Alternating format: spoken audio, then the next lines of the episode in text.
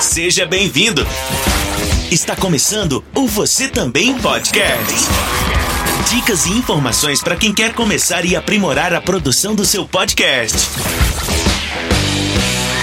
Olá, querido ouvinte, seja bem-vindo a mais uma gravação, mais um episódio do Você Também Podcast. Estamos aqui nos YouTube e nos Facebook da vida para a gente falar um pouquinho sobre rádio, já que hoje nós estamos um dia depois, ou não, que, já, que dia? Hoje é terça, né? Dois dias depois do Brazilian Day, que comemorou o bicentenário da independência do Brasil. A gente também tem amanhã, 7 de setembro, comemorando o bicentenário e 100 anos da primeira transmissão de rádio é, em terrinhas brasileiras. Então eu convidei aqui uns, uns cabra que sabe desse negócio de rádio, que eu não entendo nada. Estreando aqui, Tiago Augusto Rádio, né? O, o arroba do Instagram já entrega tudo. Bem-vindo, cara. Valeu, Carlinhos. Obrigado. Bom dia, boa tarde, boa noite, boa madrugada, bom momento para quem está escutando. Bom, eu sou o Thiago Augusto, sou aqui de São Paulo. É, sou um homem branco, de barbas, é, de barba bem grisalha, né? Ou bem na região do queixo grisalha. Uso óculos, uh, calvo, estou de cabelo raspado e para cobrir a minha cabeça raspada eu coloquei uma touquinha cinza e blusa de moletom azul. Ao meu lado eu tenho um rádio antigo do meu lado esquerdo, um motorrádio bem antigo, alguns microfones. À minha direita, no canto superior, alguns livros que eu gosto muito de ler. Parede branca. E é isso, feliz demais, Carlinhos, por estar aqui na companhia de todos. E uma honra. Não tinha nem roupa para essa gravação de hoje, mas tamo aí. Muito bem, tá, tá, tá ninja na audiodescrição. Rapaz, eu li aqui uns 30 vídeos seu aqui pra mim não, pra mim não, não errar dessa vez. o homem do Dropzilla, roqueirão, recém-casado, desfrutando das alegrias e das tristezas da vida em casamento em distância. Diz aí, Reni, tudo em paz? E aí, cara, beleza? Que é o Reni do Dropzilla e, cara, é recém-casado, mano. Mas ainda não tô desfrutando tão bem assim não, viu? Porque minha, agora eu tenho que acostumar a falar minha esposa e não minha mina, né, cara? que a minha esposa, ela tá em Sendai, que é longe pra caramba, que ela tá fazendo curso de japonês lá. Dá quantas horas terminar, de distância? Cara, de, de ônibus dá umas 6 horas aí, 6 a 7 horas. É um rolezinho. A gente fica feliz, a sua lua de mel tá bem divertida aí. Pô, pelo menos, pelo menos, mesmo sem ela tá aqui, vai dar para tirar os dias lá do trabalho, né? Que quando você casa, você ganha uns dias aí de folga. Oh. Então, semana que vem, tô de barriga para cima aí. que maravilha. Bom, fazendo a nossa audiodescrição aqui, o Henning está desfrutando da camiseta preta do Ramones dele. É um garoto com traços nipônicos de óculos preto retangular. Está com o bonezinho dele para trás, preto também, típico fone de ouvido. E uma sala branca, que essa sala é o quarto, a sala, a cozinha, a cômoda, a sala de vídeo e dos amigos, né? Do seu grande apartamento. É e deixa eu falar desse quadro aqui, que esse quadro aqui é da, na minha opinião, melhor banda do Brasil, né, cara? Garagem Fãs de Santos. Tem um quadro logo aqui atrás. Ó, oh, trazendo é, referências distantes aí para sua terrinha em Tóquio. Will... Will Cunha, do Press Start Cast. Tudo em paz, cara? Porra, eu, galera. E aí, beleza, Carlinhos? Primeiramente, muito obrigado pelo convite aí e estamos aí para falar um pouquinho do, da experiência que a gente tem como ouvintes de rádio, né? É, no meu caso também, como ouvinte e podcasteiro.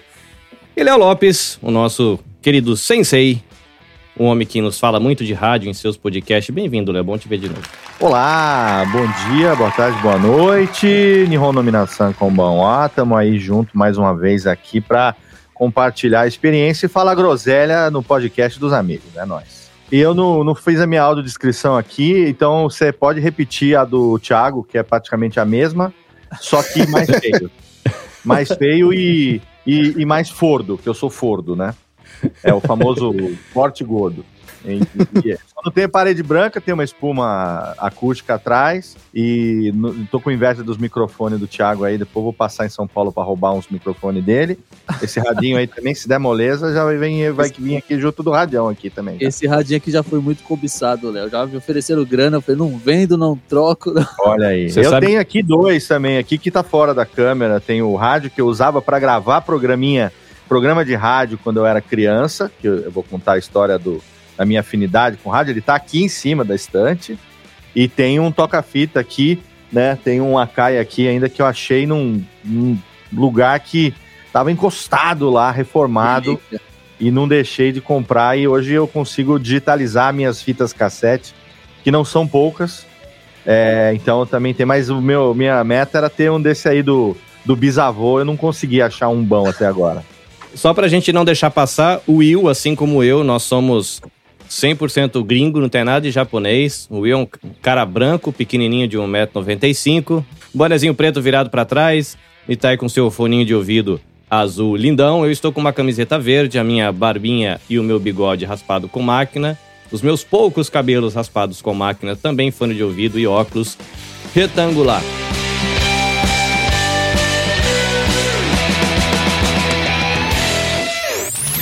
Você também podcast. Bom, querido ouvinte, o que nos reúne aqui a gente falar um pouquinho de rádio. Eu fiz uma pesquisa aqui no Oráculo do Google e consta no nosso oráculo que no dia 7 de setembro de 1922 teve a primeira transmissão radiofônica no Brasil por ocasião do centenário da independência. E o presidente da época, que era Epitácio Pessoa, ele transmitiu a sua pronunciação ou seu pronunciamento de uma antena que estava instalada no Morro do Corcovado. E essa antena conseguiu alcançar receptores em Niterói, Petrópolis e São Paulo. E isso já faz um tempão. E a pergunta, né, que eu troquei uma figurinha com, com o Léo e que me veio à mente é o que, que a gente pode aprender com a galera do rádio. Porque eu já ouvi uma galera falar de que podcast é irmão do rádio. Recentemente eu estive com o Andrei Rosseto, que está pesquisando no doutorado dele sobre podcast. E ele disse que ele está chegando a conclusões de que podcast está mais para um primo, que ele está começando a discordar de que podcast também é rádio, mas de que usa né, a questão da linguagem radiofônica, que é a voz, né, a voz aí com texto, né, entonação, música, os efeitos sonoros e o silêncio. Esses elementos estão presentes, mas ele está chegando à conclusão na pesquisa de que é uma outra mídia. Enfim, né? A academia, segundo ele, não, não tem concordância nesse tema. Fica aí no ar, né? Para quem quiser fazer a votação, né? Se é, se é irmão ou primo do rádio. Mas eu não entendo nada de rádio, nunca tive a oportunidade. Que eu me lembro, eu acho que eu fui uma ou duas vezes numa rádio minúscula que tinha na minha cidade, em cima de uma igreja. Nessas rádios, não sei se chegava a ser ter a documentação ou se era uma rádio comunitária. Fora isso, eu não conheço nada. Toda a minha referência é de alotênica, né? Uhum. Que eu sei de rádio. Foi o Léo que me ensinou. Desculpa aí. Então eu chamei o Thiago, que conhece aí a paradinha das web rádios também, né? Eu ouvi ele já falar sobre esse tema. Ainda trabalha com rádio. O Léo, a gente teve a oportunidade de ter ele servindo a comunidade brasileira aqui no Japão através da Rádio Fênix. Mas eu queria, antes da gente entrar na parte técnica, falar um pouquinho de afetos. Quais são as primeiras lembranças que você tem aí com rádio? Eu não sei se é a primeira, mas eu tenho lembrança de eu acordar no domingo e meu pai está com a churrasqueira de bafo preparando o churrasquinho de codorna, ouvindo o programa de rádio no Motorola laranja com a cara prateada. e ele ouvia o programa do Zé Butinudo. E aí o cara falava, programa do Zé Butinudo. Aí ele entrava. Essa, essa é a memória mais antiga que eu tenho com rádio, assim, né? De afeto. E vocês? Olha, eu sou meio suspeito para falar, né? Porque, bom, eu acho que tanto eu como o Thiago aqui, a gente tem rádio até no nosso arroba, né? Então, a gente está aqui não por acaso, né? Os dois aí mais ou menos compartilhando uh, experiências parecidas, ainda que de formas diferentes. Mas a web rádio, por exemplo, é algo que teve no começo da minha carreira, lá em 2005. É, mas o rádio em si é algo que eu trago desde criança. É, desde as experiências mais antigas que tem é, relação com a, com a minha avó, mãe da minha mãe, que morava com a gente. É, ela começou a morar com a gente quando meu avô faleceu em 1981, eu tinha sete anos, né, eu sou de 74. Então, com essa idade, eu é, estudava de manhã, e aí eu lembro que. Não, eu estudava de tarde. E aí eu lembro que eu acordava de manhã e a minha avó estava ouvindo rádio desde cedo. E fazendo café e tal, ia lá tomar um café, um pãozinho, não sei o quê. E era o rádio na cozinha o dia todo. Ela tinha acho que dois rádios, Um ficava na cozinha, o outro era um radinho mais portátil que ela levava para cima e para baixo. E o meu dia começava assim. Eu não chegava a acompanhar é, é, o programa do Zé Bétio, que começava às 5 horas da manhã, e ela já estava ouvindo lá o. Alô, bom dia, gorda. Bom dia, gordo. Tá começando agora o programa do Zebétio. Vamos começar hoje, vamos trazer música para você, vamos fazer receita. Aquela receita daquele remedinho pro estômago feito em casa, você vai ter hoje aqui com nós, viu? Então vamos começar, Lagartixa. Milionários é rico. Vamos ouvir a Estrada da Vida, daqui a pouco nós volta. E aí começava o dia assim, o Milionários é rico, e aí ela, é, o Milionários é rico com o Zebétio, e daí ela ia e mudava, e ela não, não ficava numa emissora só. Isso também é uma coisa que depois, mais para frente, a gente vai fazer uma ligação com o podcast. Uh, o ouvinte de rádio, a minha avó, ela um perfil bem é, daquela época, ele acompanhava, o ouvinte acompanhava os comunicadores aonde eles fossem. Se o, o comunicador mudasse de rádio, o ouvinte mudava de rádio também. E ela trocava a sintonia da rádio de acordo com o programa. Então, começava com o Zebete às 5 horas da manhã, 6 horas da manhã tinha o programa do Paulo Barbosa, eventualmente numa outra emissora, 7 da manhã tinha o Eli Correia. Oi, gente! Eli Correia, o homem sorriso do rádio, e tinha aquela história, tinha cartinha, tinha música e tal. Daqui a pouco ia pro programa do Gil Gomes e de repente, e a menina morreu. E aí vinha o Afanásio, o Afanásio eu sei que era 7 da manhã, porque ele começava às 7 horas na capital de São Paulo, o programa do Afanásio Jazade. E, cara, era o dia inteiro isso. E era rádio AM. Né? Então isso me, me fascinava, porque, olha só, os caras que estão dentro dessa caixinha preta, eles não estão me vendo, eu não estou vendo eles. Então, o raciocínio de uma criança de 7 anos de idade, 8 anos de idade. Eu não, eles não estão me vendo, eu não estou vendo eles. E eles sabem quem eu sou, eles sabem quem é minha avó, porque eles estão conversando direto comigo. Olá, você que está aí, bom dia. Você que acordou agora, você que está aí com um cafezinho, está começando o seu dia agora, passando aquela manteiguinha na torrada, que gostoso, hein? Olha, você aí, dona de casa, está começando agora a fazer o seu almoço. Bom dia para você, você aí que cuidou do prédio o dia inteiro na guarita, agora está voltando para casa, pegando aquele ônibus de manhã. Cara, era uma conversa que você não sabe por quê, mas aquelas pessoas iam se tornando os seus melhores amigos. Eles acompanhavam você do momento que você acordava até a hora que você conseguisse. E comigo era assim nessa primeira infância, até mais ou menos a hora do almoço. Minha avó estava ali e tal. É, e um pouquinho tempo depois, eu comecei a, a ouvir, eu comecei a, a, a ter a iniciativa de sintonizar, de ouvir as coisas que eu curtia. E aí foi quando o Rádio FM entrou na minha vida que aí virou uma febre, né? Então, quando eu queria ouvir comunicação, alguma coisa assim, eu ia no rádio AM. Quando eu queria música e entretenimento, eu ia no rádio FM, sintonizava, e era aquela rotina de todo adolescente dos anos 80. Colocava fita cassete, esperava tocar a música que você queria para gravar, tentava fazer uma compilação com as músicas, é, trocando as emissoras e fazendo aquele mixtape e tal.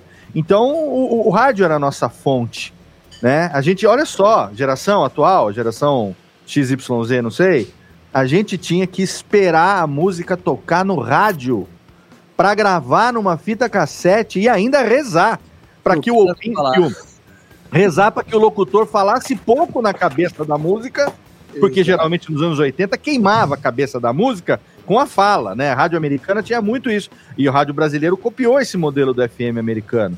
E tanto que algumas emissoras, em algum momento, tinham aquela coisa que era que a gente dava Aí. graças a Deus, que era uma hora para você gravar, sem vinheta, sem intervalo comercial. E aí tocava meia hora. Verdade. Aí tinha, ó, agora vira fita, hein? Agora vira fita que nós vamos tocar a segunda metade. Aí você virava a fita.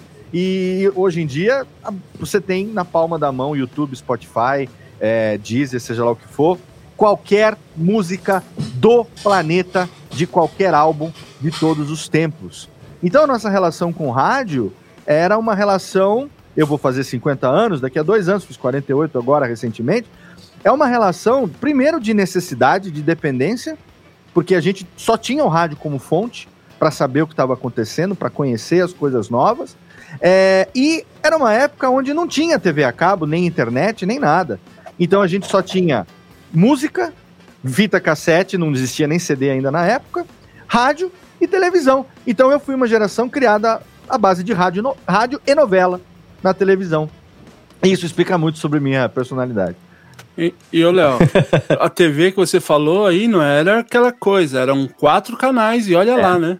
Quatro canais, era. A TVS começou em 1981, 82, tinha a Globo todos os tempos, e dependendo do lugar onde você morava, às vezes, pegava, às vezes pegava manchete, às vezes pegava Record, às vezes pegava TV Cultura, às vezes não pegava, né? E era o HF, então você tinha que sintonizar no, no botãozinho ali, e era uma desgraça, porque aqui em São Paulo, a, a TV Cultura e a Globo ficavam a um, um milímetro uma da outra no receptor de UHF, né?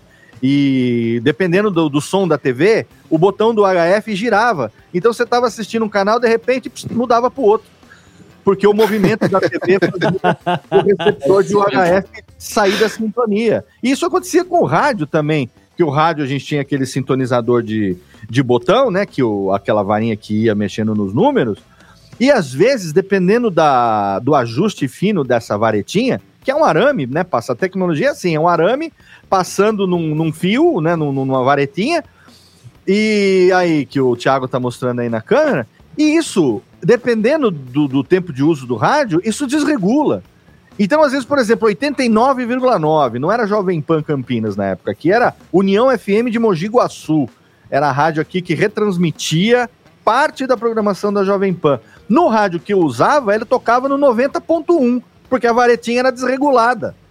Então o que, que a gente fazia? Ia lá com a caneta, com o esmalte da avó, com alguma coisa assim, e marcava, ó, aqui é a sintonia. Aí botava uma fita crepe escrevia Jovem Pan e tal. Que era para você poder sintonizar o número certo no seu rádio. Porque às vezes no outro rádio podia ser, entendeu? Que pegasse diferente.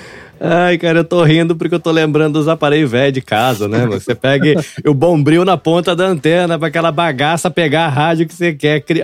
A molecada nunca vai saber o que é isso, cara. Perderam uma parte boa da vida. E aqueles detalhes, e assim, eu, eu gosto bastante de esporte, futebol, essas coisas, e na época era só a M que passava futebol. Exato. Então você sintonizava lá e tinha aquela bendita antena, porque dependendo você tinha que esticar a antena no máximo aquela anteninha de alumínio. E às é. vezes você tava ouvindo, tava naquele lance que você, ou seu time defendendo, ou seu time atacando, o cara ia gritar, ou ia gritar gol, ou defesa, a antena caía e saía de sintonização, daí você tinha que ficar procurando. E não tinha replay, não tinha nada, e eles só falavam uma, duas vezes por, é, por jogo, uhum. o, o tempo do jogo, quanto tava, então você ficava sem saber se seu time, seu time tinha marcado gol ou não, né? Perfeito. E fora aquela galera que colocava na televisão e baixava o volume da televisão e ouvia pelo rádio, né? Ah, verdade, tinha. Meu, meus Até tios ouvia fazendo muito isso. Até hoje, né? Quem vai Mas ao eu campo faço isso aí radinho de pilha, né? Quem vai ao campo tem o radinho de pilha por isso, porque lá você não tem narração, né? Então o cara sintoniza na. Ô, Reni, ô Will, agora só para deixar aqui uma, uma, um, um paralelo para a geração atual, você imagina, você tem o seu smartphone que você pagou caro por ele, em prestações aí, suaves prestações mensais, e de repente você derruba ele no chão, vamos supor que você quebre a tela, né? E ela não tem, você tem que trocar a tela. É muito mais fácil hoje você trocar a tela do seu smartphone do que era nos anos 80 a gente arrumar uma antena nova para o rádio quando a Verdade. antena porque a antena do rádio, quando dobrava e quebrava, irmão, era o fim do rádio. E aí, a gente tentava de tudo, hein, Thiago? Pra tentar emendar de novo a antena, não emendava. Exato. A é antena do rádio, quando acabava, acabava. Ah, tá quebradinha essa tá ah, ponta, né? Essa aqui quebrou. Então tem, tem, tem hora que não, não pega mais. Esse rádio aqui tem história, depois eu vou contar a história dele, mas. Conta aí. Essa é, é isso tudo que o Léo tá falando, é bem, é bem, é bem fato. A minha história se confunde muito com a história do Léo, eu sou de 82, então a primeira memória afetiva que eu tenho é da minha avó. Tô falando isso, minha mãe tá assistindo. Beijo, mãe, te amo. Ah, Beijo, mãe do Thiago. Palmas para a mamãe do Thiago, é isso. Beijo, mãe, te amo, sua linda. É, minha avó, cara, minha avó acordava com a minha avó ouvindo o Eli Correia. Oi, gente! E chorava com a carta do Paulo Lopes. Então, eu cresci nesse universo também, né? Quem nasceu na época dos anos 80 e 90 viveu muito isso. Na época da, do pop era muito forte no Brasil, então Eu cresci ouvindo rádio AM Jogo e minha avó escutando história, né? Minha mãe também ouvia as histórias, uhum. uma pessoa, ele correr. Então, nesse sentido, a nossa história ela se confunde em muitos aspectos, é muito parecida em muita coisa. Sim. E, e era essa dificuldade mesmo. Você morava num ponto mais baixo da cidade, você sofria porque você só tinha na televisão o 4 e o 5. As televisões eram de tubo e na maioria das vezes nas casas eram em preto e branco, também tinha essa, né, Léo? Aquelas que você Tinha uma tela que você colocava na frente da televisão, você tinha que escolher Pra qual a cor que você quer conferir. ver. É. A cor é azul, vermelho ou verde? Aí tinha uma tela que era tipo um acetato, um plástico duro assim, Era. um acrílicão, que ele era meio, é, meio furta-cor assim, que a avó colocava na frente da TV pra dar uma cor no branco, no branco, no branco e preto. Era isso mesmo. Era isso mesmo. E olha, e era só a gente que tinha uma certa grana para poder comprar esse tipo de material. Tinha também aquelas, aquelas televisõezinhas que era TV e rádio cinza, da Sharp, desse tamanho. Brock Sonic. Sempre, sempre tinha na cozinha depois, né? Depois de um Tinha. tempo aí. É, Foi pra então, cozinha. eu sou, eu, eu sou dessa geração, então é, o rádio fez muito, foi, fez, fez muita parte da minha infância, assim, e foi isso que me chamou a atenção, né? De isso que o Léo falou da galera falar com você no rádio, você de repente tá lá com o seu pãozinho, com manteiga na mão, tomando seu café para ir pra escola, e você olhava assustado para aquela caixinha. É, horas você escutava a sua avó, sua mãe ouvindo o rádio chorando por causa da história de um fulano que morreu, que saudade de você. Então, essa ilusão que o rádio trazia, manteve viva aí nos anos 80 e 90, para mim foi muito forte, muito marcante. Aí na minha adolescência era ouvir Rádio X aqui em São Paulo, Transamérica com Café com Bobagem que tinha os programas de humor, Jovem Sim. Pan. Então, assim, eu cresci nessa época. Eu, por, por fazer parte da igreja, na- nos anos 90 também, as rádios gospel mais pro lado do pop, do rock, do, do heavy metal, começou a tocar muita música gospel também dentro do rádio.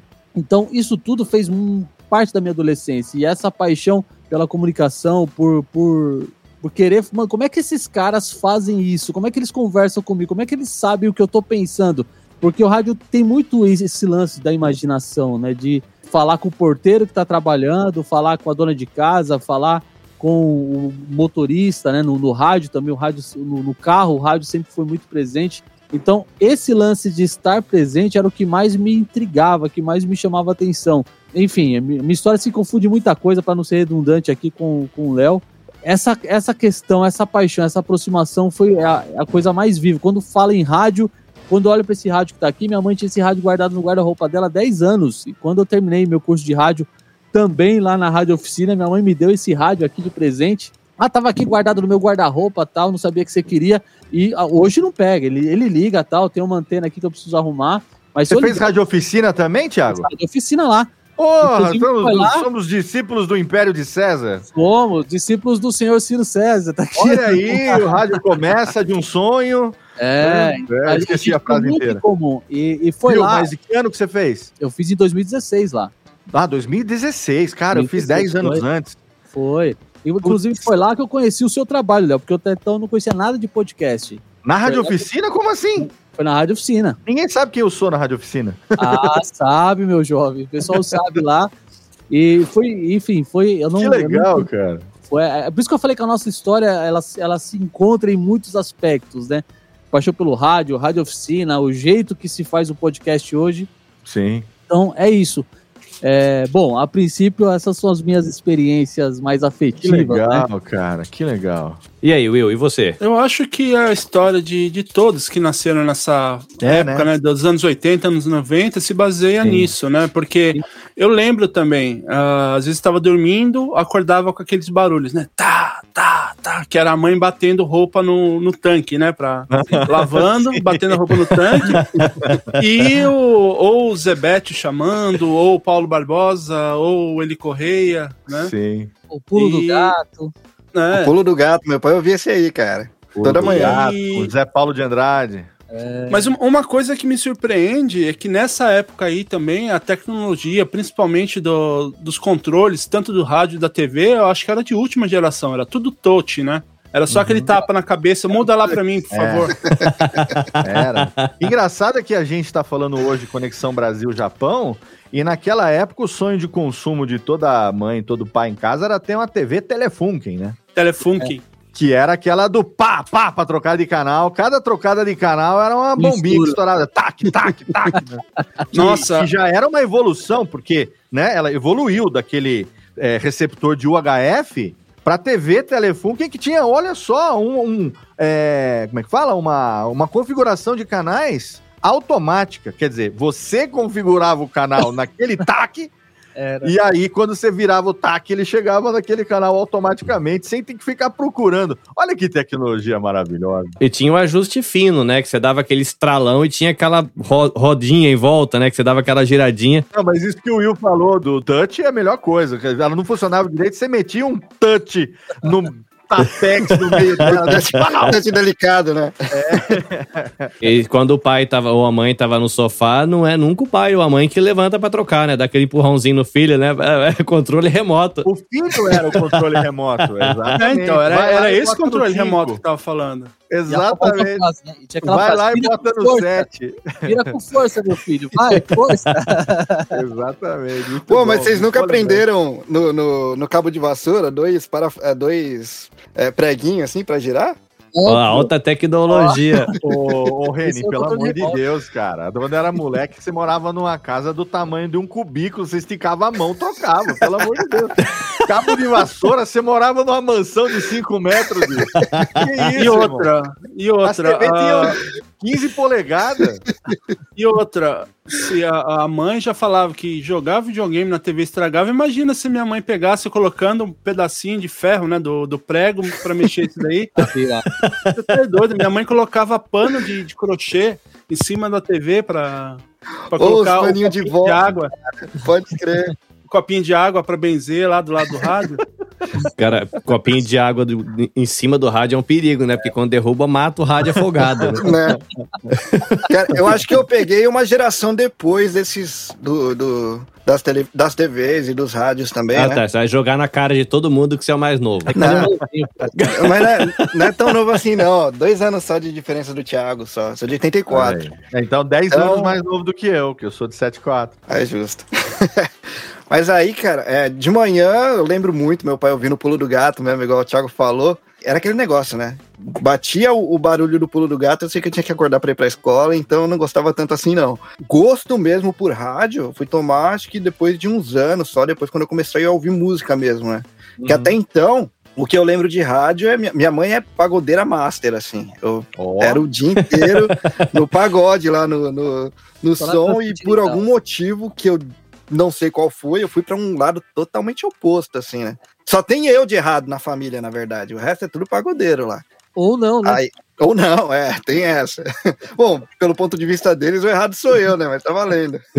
Mas eu lembro que minha mãe ficou impressionada, meu pai ficou impressionado também, quando eles pegaram o primeiro carro que tava com rádio digital. Que aí era só clicar o botãozinho, ele mudava pra estação sozinho e parava na estação certa, né? Aí todo mundo, nossa, impressionado lá. Mas essa parte do analógico, de ficar girando, eu peguei muito pouco, muito pouco. Eu tenho muito pouco, eu lembro. Eu lembro mais de tio ouvindo futebol e coisa assim, mas na época eu não era tão ligado assim nessa parte de, de rádio ainda, né? O negócio veio mesmo quando veio o gosto musical, aí pegou forte. Mas era 89, 89 já é um negócio que veio bem depois, né? Se eu não me engano.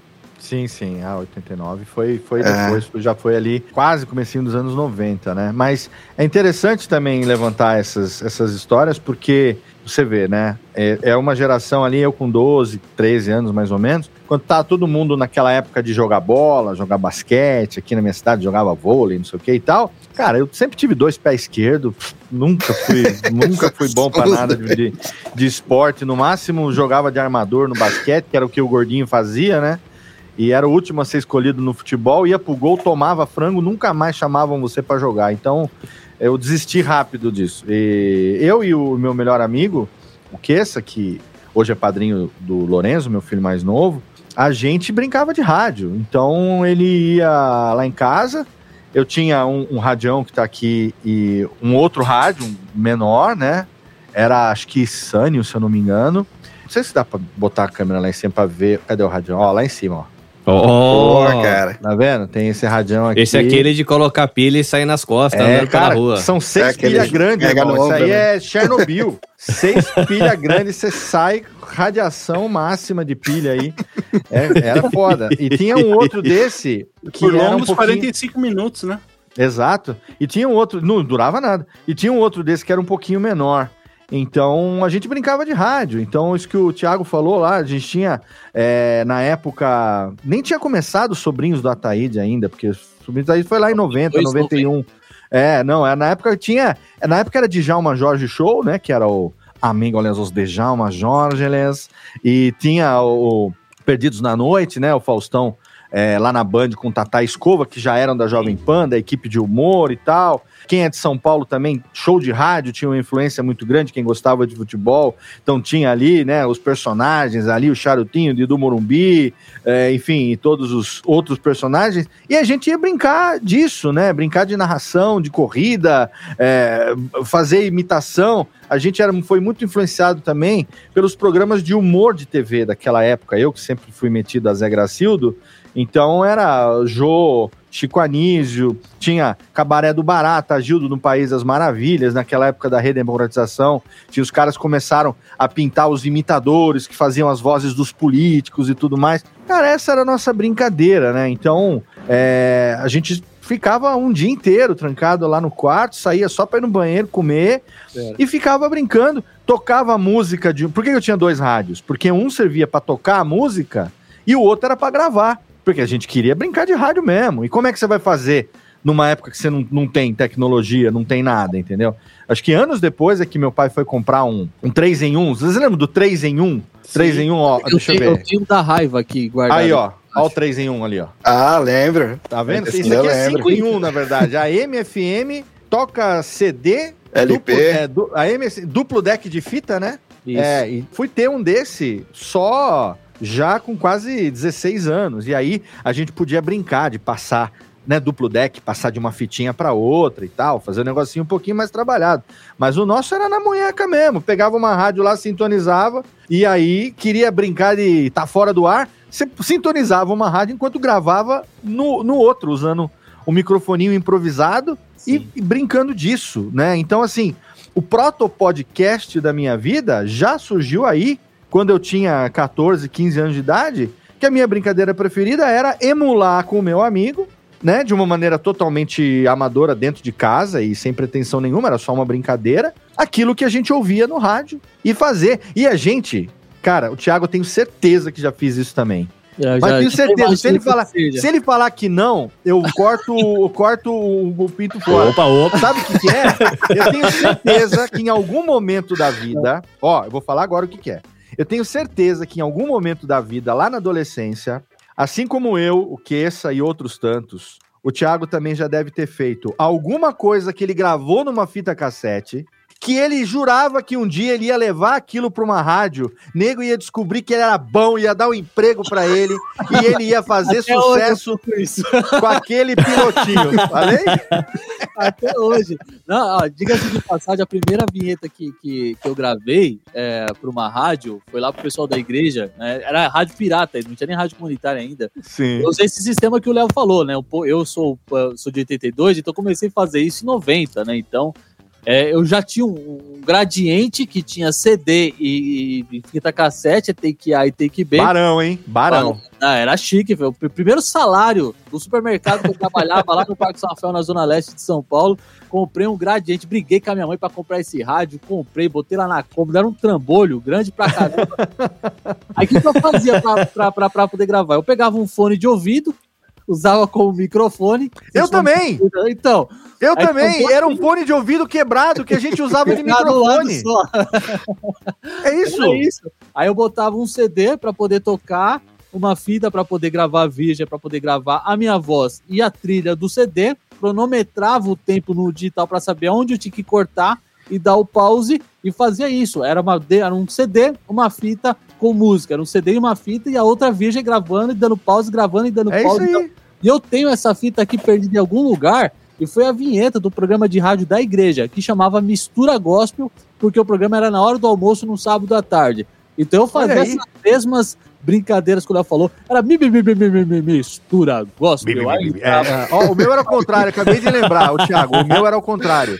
O meu era um microfone quebrado que eu fazia de fone de ouvido. Nossa, era o contrário. Era o contrário. É, porque para gravar, a gente gravava no. Eu tinha um microfoninho de conectar, né? Eu, é que tá aqui numa caixa, eu não vou pegar aqui agora, que tá no armário aqui, mas eu comprei há uns dois anos, quando eu fui fazer a tatuagem em São Paulo. Eu fui lá na Dito Calixto, naquela feira, na, na Praça Benedito Calixto, porque o estúdio do Alex era lá. E aí eu passei e eu encontrei um rádio igual o que meu pai gravava comigo quando eu era criança. Hum. Aqueles radinhos pretos, assim, que você tinha o um botãozinho na frente. Sim. E você um tinha um vermelho. microfone, botão vermelho, e você tinha um microfone que ele era de fio com dois plugs. Não tinha o plug estéreo ainda, você tinha dois plugs do microfone. Um que era o plug de entrar o som e o outro que era o plug de stop. Então, você conseguia no microfone dar o stop na fita. Ó, que tecnologia! no microfone você é, era tipo um controlinho remoto. E aí eu lembro que eu comprei um desse. E eu comprei um desse, tenho aqui, ainda preciso botar na estante, mas eu tenho um puta ciúme dele, porque eu paguei caro essa merda. Tá funcionando, né? Então tá guardado aqui. Mas quando eu era moleque, era isso. Era um, era um microfone desse que tinha quebrado. E eu não tinha fone de ouvido, não tinha nem dinheiro para comprar. Então o que, que eu peguei? Eu descobri que se você conectasse o microfone quebrado na saída de, de alto-falante do fone de ouvido, o, o, o, o som vinha ao contrário. Mal sabia eu que a tecnologia era a mesma, só que revertida, né? E claro que a diferença né, da membrana do microfone, da membrana do fone de ouvido e tudo mais. Mas, enfim, funciona. Você consegue ouvir. Só que muito baixo. Aí, cara, eu fiz a maior, primeira gambiarra da minha vida, que foi pegar, tipo, uma. Uma lata, minha mãe tinha uma lata de talco, uma lata de perfume, Nossa. alguma coisa assim. E eu fiz um furo nessa lata. Eu lembrei da tecnologia do telefone de latinha, né? Olha só, gambiarra de criança. Fiz um furo com prego, passei o fio ao contrário, amarrei um elástico e eu tinha um monofone de ouvido, só um lado, que era feito com o microfone quebrado, cara. É, eu fiz isso, mas foi Caramba, com cara. Eu era mais pobre. Eu fiz isso o som era horrível. O som era horrível. O som era de podcast de 2006. Tava gravando Era o papo de gordo de 2006. Minha geração é, é muito ovo maltine mesmo, né, cara? Que eu lembro, eu lembro muito, na verdade, de um gravadorzinho vermelho da Gradiente, que era de brinquedo. Meu primeiro Gradiente. É, esse daí mesmo. Né? Esse mesmo, que Meu eu lembro que na é época... Era muito, cara, mas o legal é que na época tava passando o Mundo da Lua. Então você via o Lucas Silva Silva lá fazendo, gravando os, as histórias verdade, dele no radinho, tá Verdade, tá Nossa, era uma operação, cara. Eu pegava esses radinhos da Gradiente aí e ficava brincando. Ah, manda pra... A Nanda tá fazendo uma pesquisa aí de podcasters na cultura pop, ó. Lucas Silva Silva, próprio é, podcaster Silva. Mundo da Lua. primeiro podcaster. Falando aqui, já que a gente mandou aqui uma saudação pra Nanda meio por tabela, já mandar um abraço pro Senhorá, que foi quem indicou o Thiago pra estar tá aqui. A Cafeína também falou, pô, Fala com o Thiago, o Meco Mikan, o Ryuji também estão aqui lá do Otaku no Kisaten. Então, um beijo para todo mundo. É muito massa. Amigos, amigos é bom demais. O, o Renin e o Will nunca se meteram com rádio, né, para fazer rádio. Eu já cheguei a ligar pra rádio para pedir música, mas foi o máximo de contato que eu tinha. Eu, para falar a verdade, eu quando mais jovem, eu era desses representantes de, de rádio, uh, da mesma forma que o Thiago, também da, da parte de rádio de igreja, essas coisas era uma rádio católica e eu era um representante da rádio. Da mesma forma que eu fui um representante da Rádio Fênix, Rádio Banzai também, uhum. que eram aquelas pessoas que, que davam suporte, né? E às vezes eles me chamavam lá na rádio para gravar alguma vinheta, para falar sobre. Era a Rádio Mensagem, se eu não me engano. Então eles chamavam a gente para. que eram os representantes para gravar mensagem de final de ano, de Dia das Mães, alguma coisa assim. Então, esse foi o meu primeiro contato com rádio. E, e, depois, um pouco antes de eu conhecer a Rádio Fênix, tinha um, um programa, um aplicativo para computador, que era o Te Vejo, que era mais ou menos dessa forma, assim, você tinha a galera, um chat, e aí a gente ficava lá. Eu ficava com o CD player do lado, conectado na entrada do, do, do microfone do, do computador, ficava falando com o pessoal né, que estava no chat e colocando música para rolar, enquanto o pessoal ficava lá trocando ideia. É mais ou menos como funcionava a Rádio Fênix, né? E até no, no que o Léo tinha comentado, eu também eu ganhei um 3 em 1 do, do meu pai. e eu sempre fui apaixonado pelas coisas do Japão. Então eu ficava ouvindo aquele Imagens do Japão, que era um programa com a Rosa Miyake, e eu esqueci o nome do, do locutor, e ficava falando notícias, coisas do Japão. Então ela falava em japonês, ele falava em português, e tocava as músicas do Japão. E eu tinha, acho que um, umas 50, 60 fitas cassete de músicas que, que, que eu pegava para ficar ouvindo, né? E deve ter lá na casa da minha mãe ainda essas fitas, né? Se a minha, minha irmã não jogou fora, deve estar tá tudo lá ainda.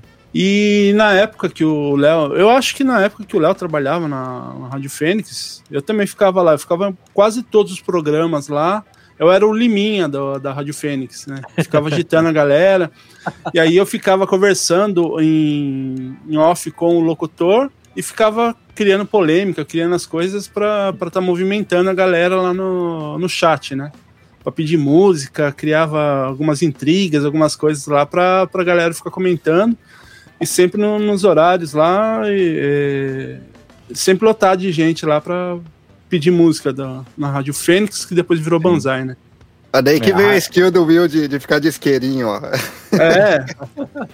a Rádio Fênix, é, é, a Rádio Fênix, ela é bem legal o Will citar a história da Rádio Fênix e a relação dele com a rádio também, porque é, lá em 2005, 2006, a mídia do momento era a web rádio. Né? Uhum. Tava começando, mesmo lá a Rádio Oficina, onde eu estudei e depois o Thiago estudaria também, eles tinham uma proto-web rádio lá, que era a Rádio Oficina Transamérica Online. Eles fizeram uma parceria com a Transamérica. E, gente, a gente está falando de 2005, 2006.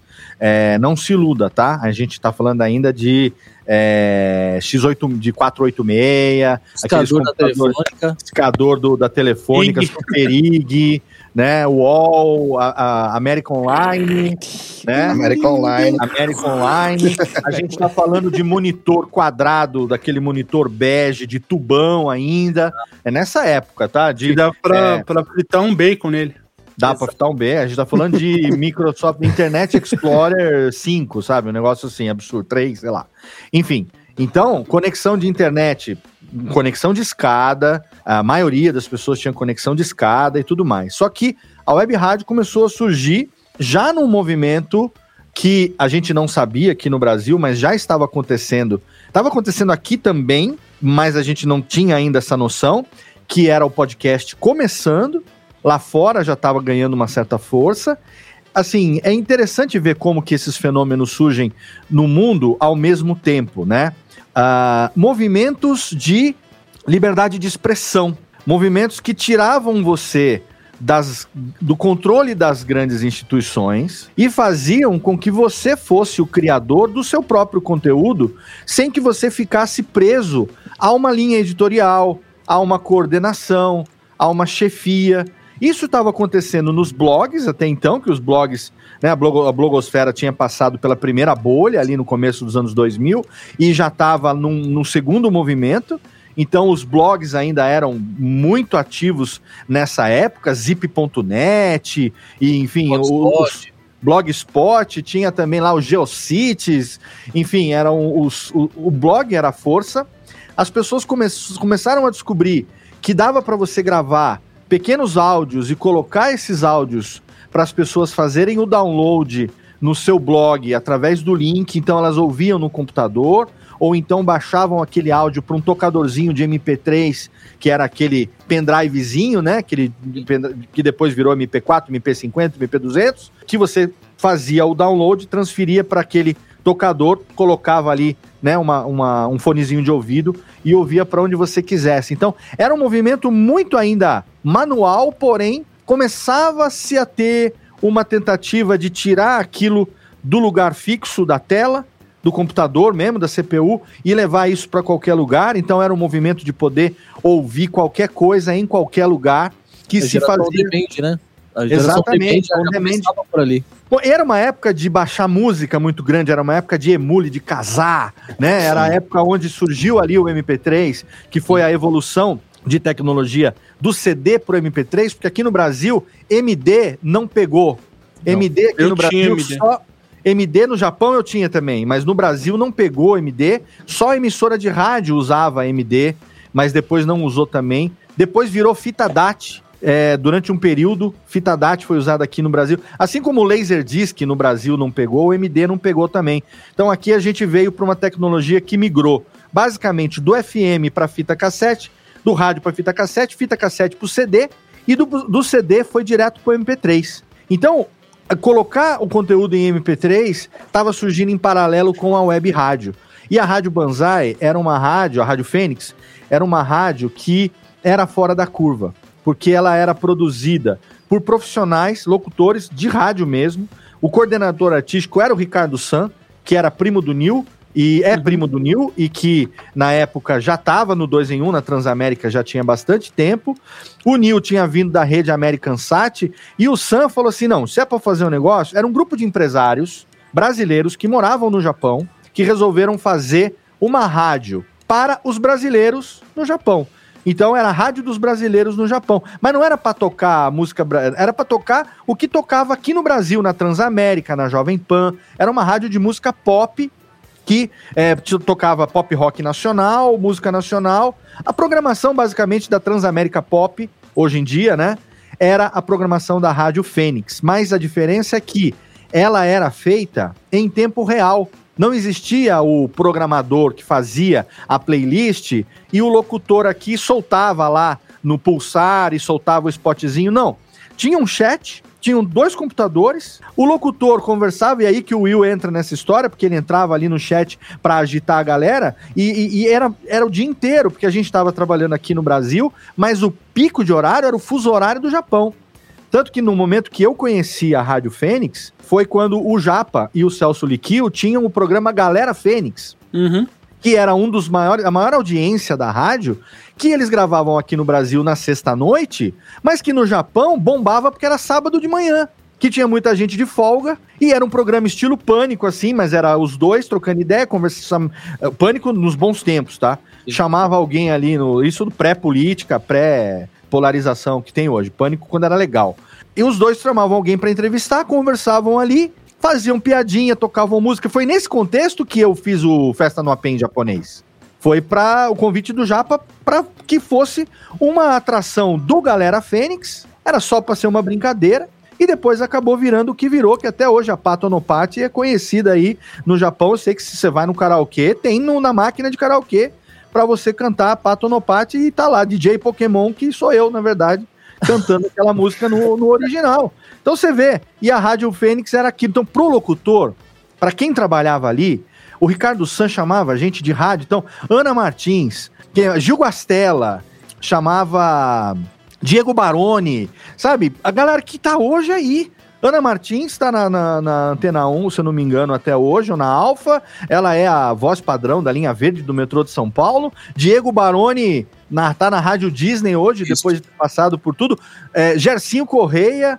A galera que era realmente com DRT de rádio, apesar da web rádio não ter nenhuma regulamentação para isso, mas o SAM imprimia ali um padrão profissional de FM. E pro locutor, era uma puta escola porque você tinha que trocar ideia com a galera no chat, ver qual eram as, as, os pedidos musicais, anotar os recadinhos, jogar aquela música no pulsar, colocar na programação, tocar, interagir com a galera, cada três ou quatro músicas, fazer aquela coisa de, olha, Então a gente tocou aqui agora J Quest, Nada Sei, Nada Sei, MP3.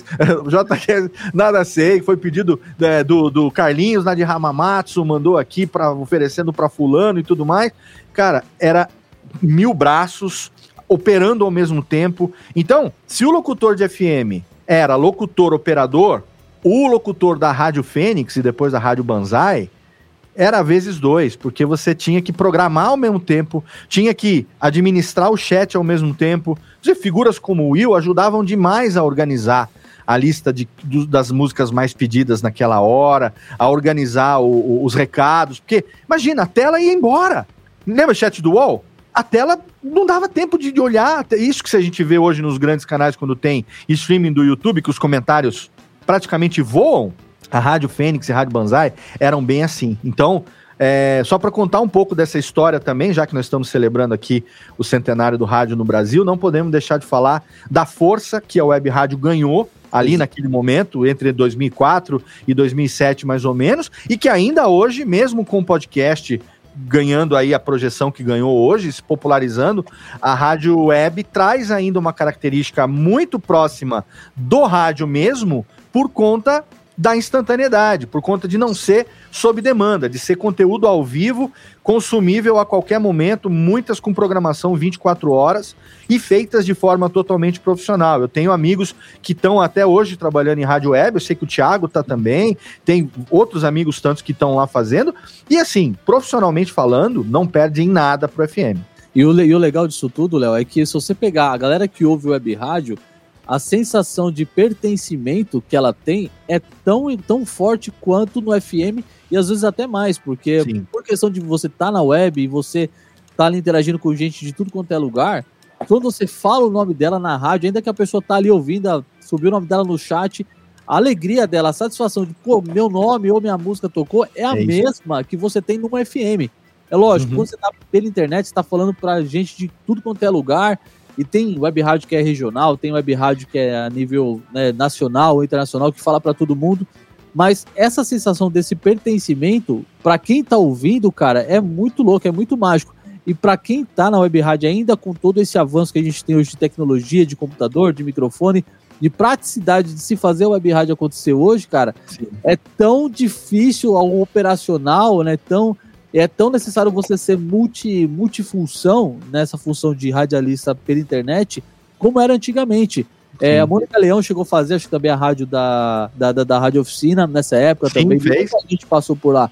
Então, a, a, to, to, toda aquela necessidade de operação do cara ser proativo, do cara ser ligeiro, do cara estar tá atento ao que está acontecendo e essa rapidez de resposta é o que faz o sucesso da rádio web ter hoje o que, o que eu acho que, na minha opinião, o FM perdeu um pouco. Essa uhum. questão de câmera, de tal, tudo. A, a, web te permite estar mais próxima, de falar mais aqui no ouvido do, do cara, Sim. quanto, quanto do que o FM parece que deu uma distraída né, né, nesse, nesse lance da, da, da, comunicação. E a web rádio, nessa, por causa da, da, da pandemia, a, a, a, Cantar, né, o Ibope Cantar lançou aí uma pesquisa de uns dois anos atrás que cresceu mais de 30% o consumo de rádio pela internet. E Sim. não necessariamente é um, é um aumento de, de rádios FMs que estão na internet. Não é o dial que está na internet, é rádio feita online. Exatamente. Então isso é uma coisa muito importante que mostra a, a, a necessidade dessa ainda comunicação sonora, dessa Sim. afetividade sonora que todos nós temos como pessoas seja de uma música, seja de um, de um alô no rádio, seja de uma notícia que você consegue entre, entregar em tempo real. Então, essa magia toda que o rádio tem, desde os primórdios é, até hoje, cara, a, o pessoal fala que o rádio morreu, que o rádio. Nada, ah. cara. Isso tá muito mais vivo. E nós precisamos nos adaptar cada vez mais, porque se você pegar a experiência que o Léo teve no começo da Rádio Fênix, lá na Rádio Oficina a gente é orientado a buscar a Rádio Fênix, a Rádio Banzai, a Dumont FM também que dá muita oportunidade, é, dentre outras, a Best Radio Brasil, que eu acho que o Léo com certeza conhece. Grande Detone, sim, com certeza. o, o, Detone que era da Metropolitana, fixou na, na Best Radio, você pegar as fotos do cara no começo, era um trambolhão que ele tinha lá, um tecladão, um microfone. E agora voltou para Transamérica, né? Então, então, Detone assim, voltou para Transamérica agora, quase 20 anos tá depois, forte, como coordenador então. de mídias online e continua com a, continua com a, Best. a, Best. Radio lá também, mas é, fez história o Detone também. Sim, a Ira fez parte da Best Radio também no começo. Então, Sim. Assim, tem, tem a, a rádio web, cara, ela, ela, ela ainda continua promovendo esse espaço tão importante como também são as rádios comunitárias, que eu acho que é legal a gente também falar delas. Sim. Porque elas também, elas, elas te prendem num raio ali curto de programação, mas que se faz tão necessária essa comunicação como a web e que também te exige tanta desenvoltura quanto é uhum. é a comunicação, quanto é a web rádio, quanto é o FM. Sim. Então o rádio ele tem essa magia mágica de comunicação e viva o rádio. Essa paradinha de, de rádio comunitária, não sei se vai sair daqui um mês, um mês e meio, mas eu vou entrevistar um primo do meu pai, que eu considero como um tio, e em conversas da família, tentando resgatar a história, eu descobri que ele é uma referência histórica nessa questão da comunicação com rádio, porque ele foi o radialista da rádio comunitária da Vila de Mucambo, no interior da Bahia, lá Caraca, na década de sei lá o quê. Um negócio que passava pelo alto-falante. Quatro bocas de alto-falante na capela, lá do lado da capela, e ele falou: não, eu fazia o programa de rádio. Aí ele. A, a neta dele foi pra faculdade, tá fazendo, não sei se jornalismo, alguma coisa assim, um projeto da faculdade foi fazer um podcast e ela entrevistou ele, né? A equipe foi lá, entrevistou. E ele conta um pouco de como é isso. Falei, vem os dois pra cá. Você como uma jovem que tá fazendo podcast e você como... Porque era um negócio minúsculo, era uma vilinha, né? O alto-falante pegava, sei lá, cinco quadros pra cada lado. lugares, é, Que louco. É, mas é uma Mas aí, coisa Carlinhos, muito maluca. A ideia é assim, sabia? É só, só uma observação que é importante. A Rádio Transmundial é uma rádio do segmento cristão. Então ela usa ainda esse meio dos altos-falantes para fazer comunicação entre ondas curtas e médias, se eu não me engano, tá? Para levar informação não só sobre questão de evangelismo, mas também de informação da, da, da, da própria Rádio ABC. Ainda existe esse sistema de altos-falantes para aldeias indígenas e esses lugares que, por alguma razão, a internet não chega. Então, Sim. esse tipo de comunicação ainda é muito presente aqui no Brasil. Então, acho que Mas isso que é uma legal, coisa cara. muito legal de, de, de, de falar, porque isso ainda existe após 100 anos aí do rádio.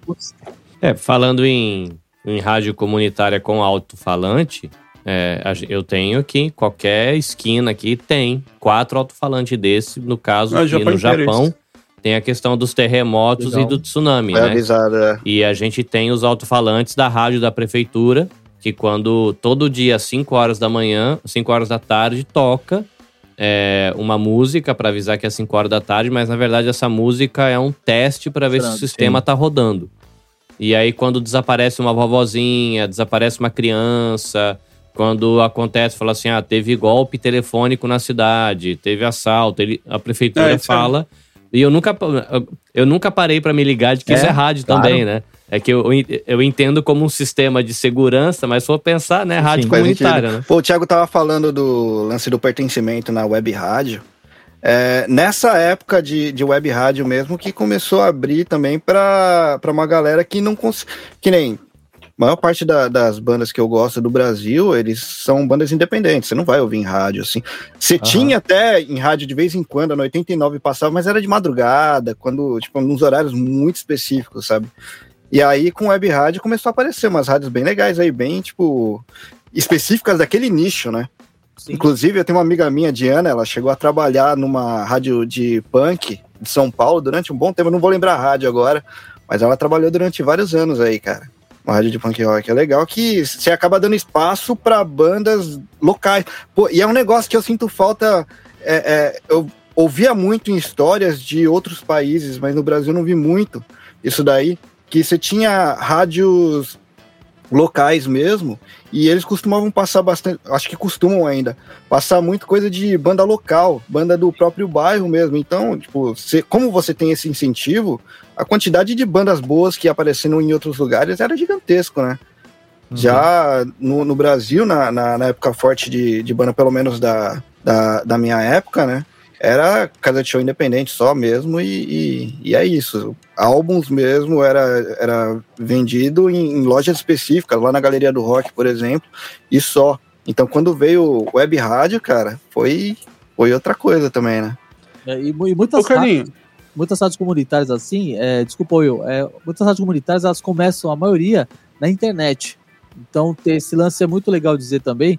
Às vezes você começa fazendo um trabalho comunitário na- no seu bairro, na sua cidade que não tem, você começa a fazer um trabalho ali através de uma rádio pela internet, você começa a movimentar, chama a atenção é, de algum político ou de, de alguém que pode ajudar e de repente você consegue essa concessão e instala ali uma rádio comunitária no seu bairro. Então isso tudo é muito importante, levando em consideração ao nível de informação de estrutura, enfim, né? Lógico, aí já passa a falar de custos, de um monte de coisa, que não é o, é o tema, mas a, a importância de você ter, ainda que você comece por uma web rádio, é tão importante porque você pode chegar a, a entrar para o dial, enfim, né? E só aumentar a sua margem de alcance de informação, né? Que eu acho que isso é uma coisa muito importante também. Ah, era rádio universitária, eu falei rádio comunitária, né? Mas na, na gringa era Rádio rádio universitária que passava as músicas das bandas locais. Legal. Só, só pra não, não perder o fio da meada lá do que o Léo tinha comentado, né? Que ele até falou do, do Diego, até um abração pra ele. para vocês que me conhecem, né, e para quem não conhece também, sabe que a quinta série ela flora aqui em mim, né?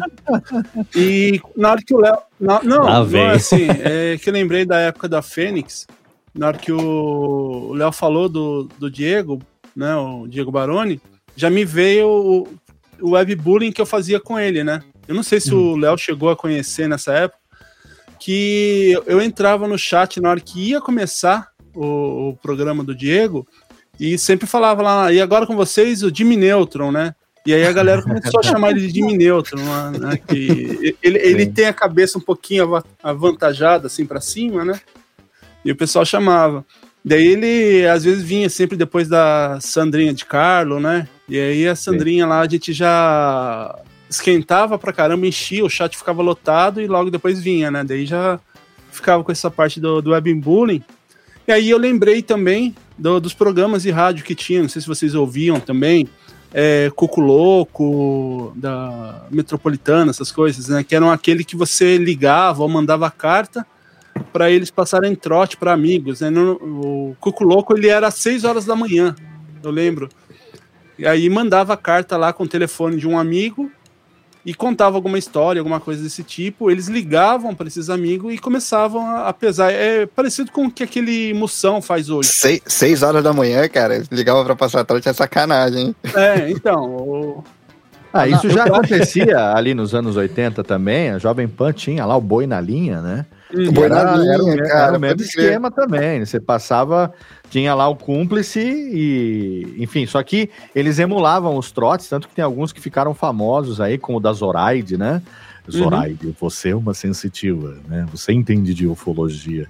E tem trote, tem, tem trote não, tem cúmplice por trás e tal. Essa época dos, dos trotes de rádio, essa época desse humor descompromissado e tal, que é uma coisa que na sociedade atual já não se aplica, as pessoas já não sentem mais a mesma graça, né? É, é, é grande, grande parte por conta desse, desse dinamismo né, da, da, das mídias em áudio que refletem muito uh, exatamente o comportamento das pessoas naquele momento, né? Sim. Então, esse momento aí da web rádio, ele, quando surgiu lá em 2004, até mais ou menos 2007, 2008, e ainda hoje, mas naquela época com muita força pela novidade, ele fez com que o, o, os ouvintes se aproximassem dos seus locutores de uma maneira que no FM não dava, não dava, não era possível.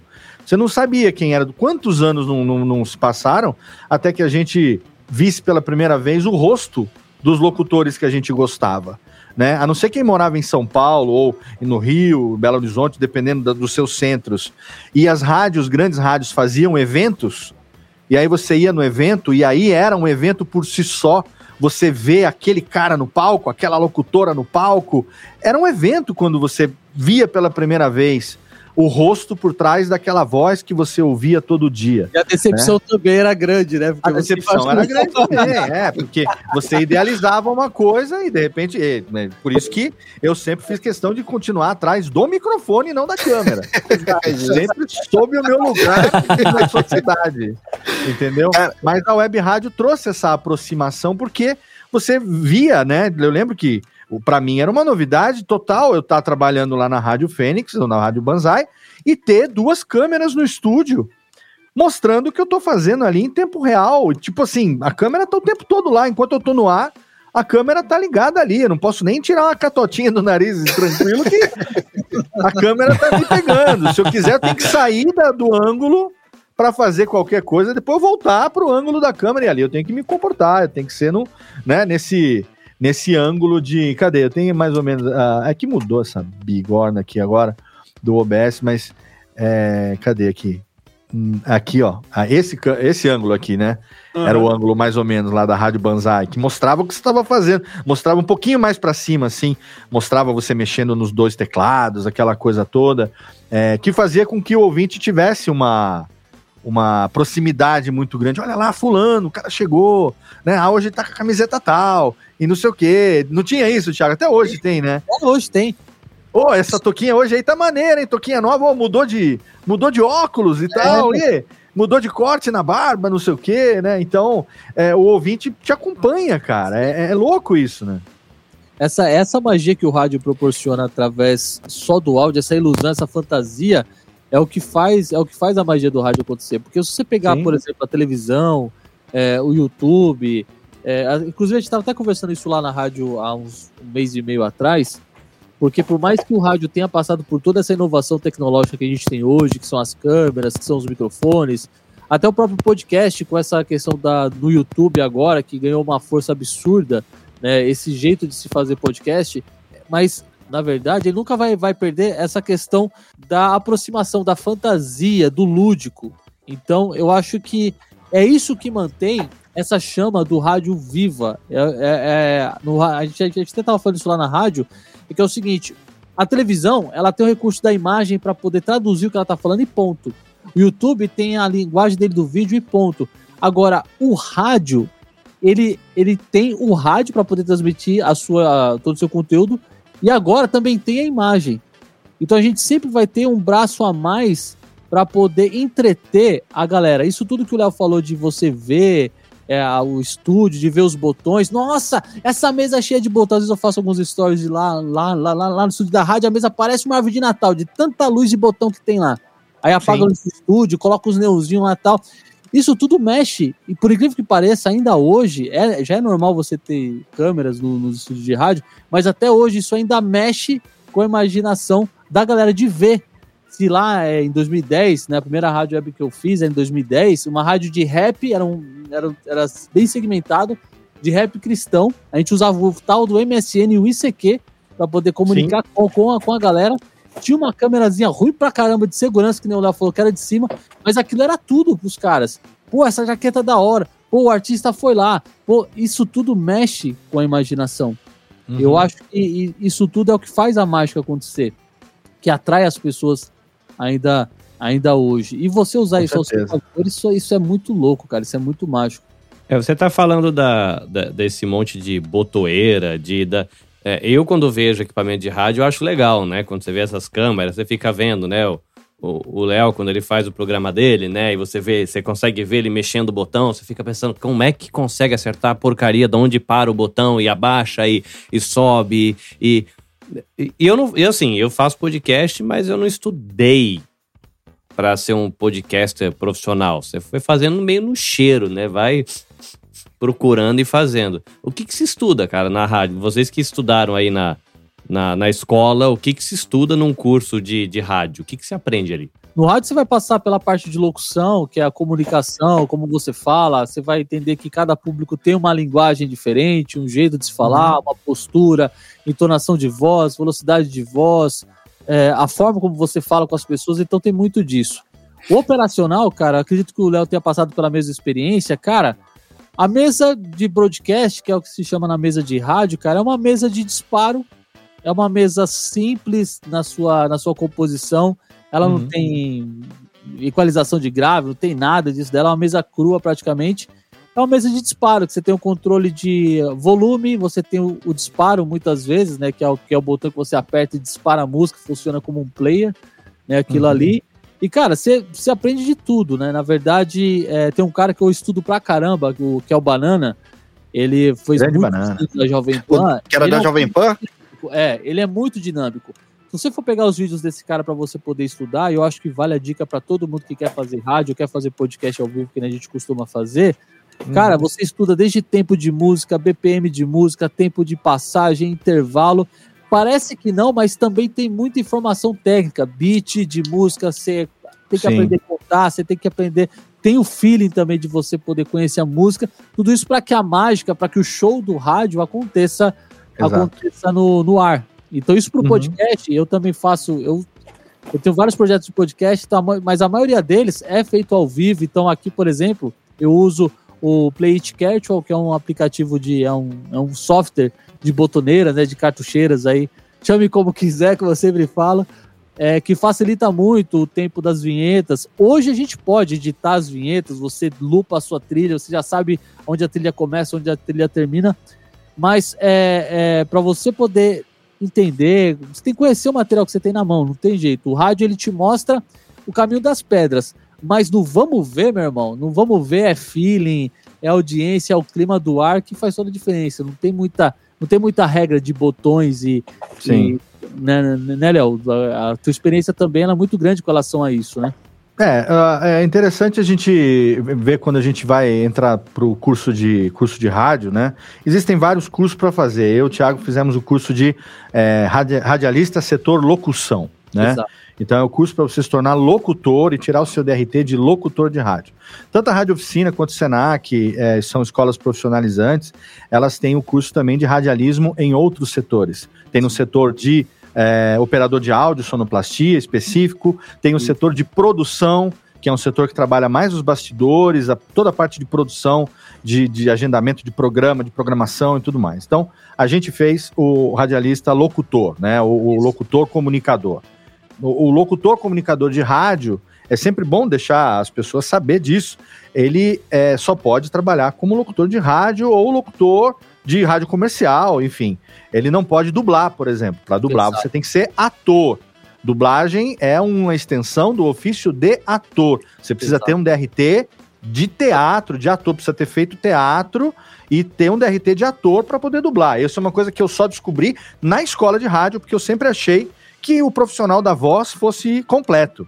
Mas a regulamentação para locução de rádio é uma, a, regu a regulamentação para dublagem é outra, porque dublagem entra em interpretação, então é uma extensão do ofício de ator. É sempre bom saber diferenciar isso. Se eu quisesse, por exemplo, dublar, foi o, motivo pelo qual eu não fui dublar, era que eu ainda, né, teria que fazer teatro para poder aprender a interpretar por mais que a gente, locutor, tenha um certo, uma certa tarimba de interpretação e tal, mas é diferente do dublador, tem que ter a questão de lip sync, do ator, tudo mais. Então é, é legal diferenciar isso. É, mas é interessante quando a gente entra na escola de rádio perceber que é, ao seu lado entra todo tipo de pessoa. Entra todo tipo de gente.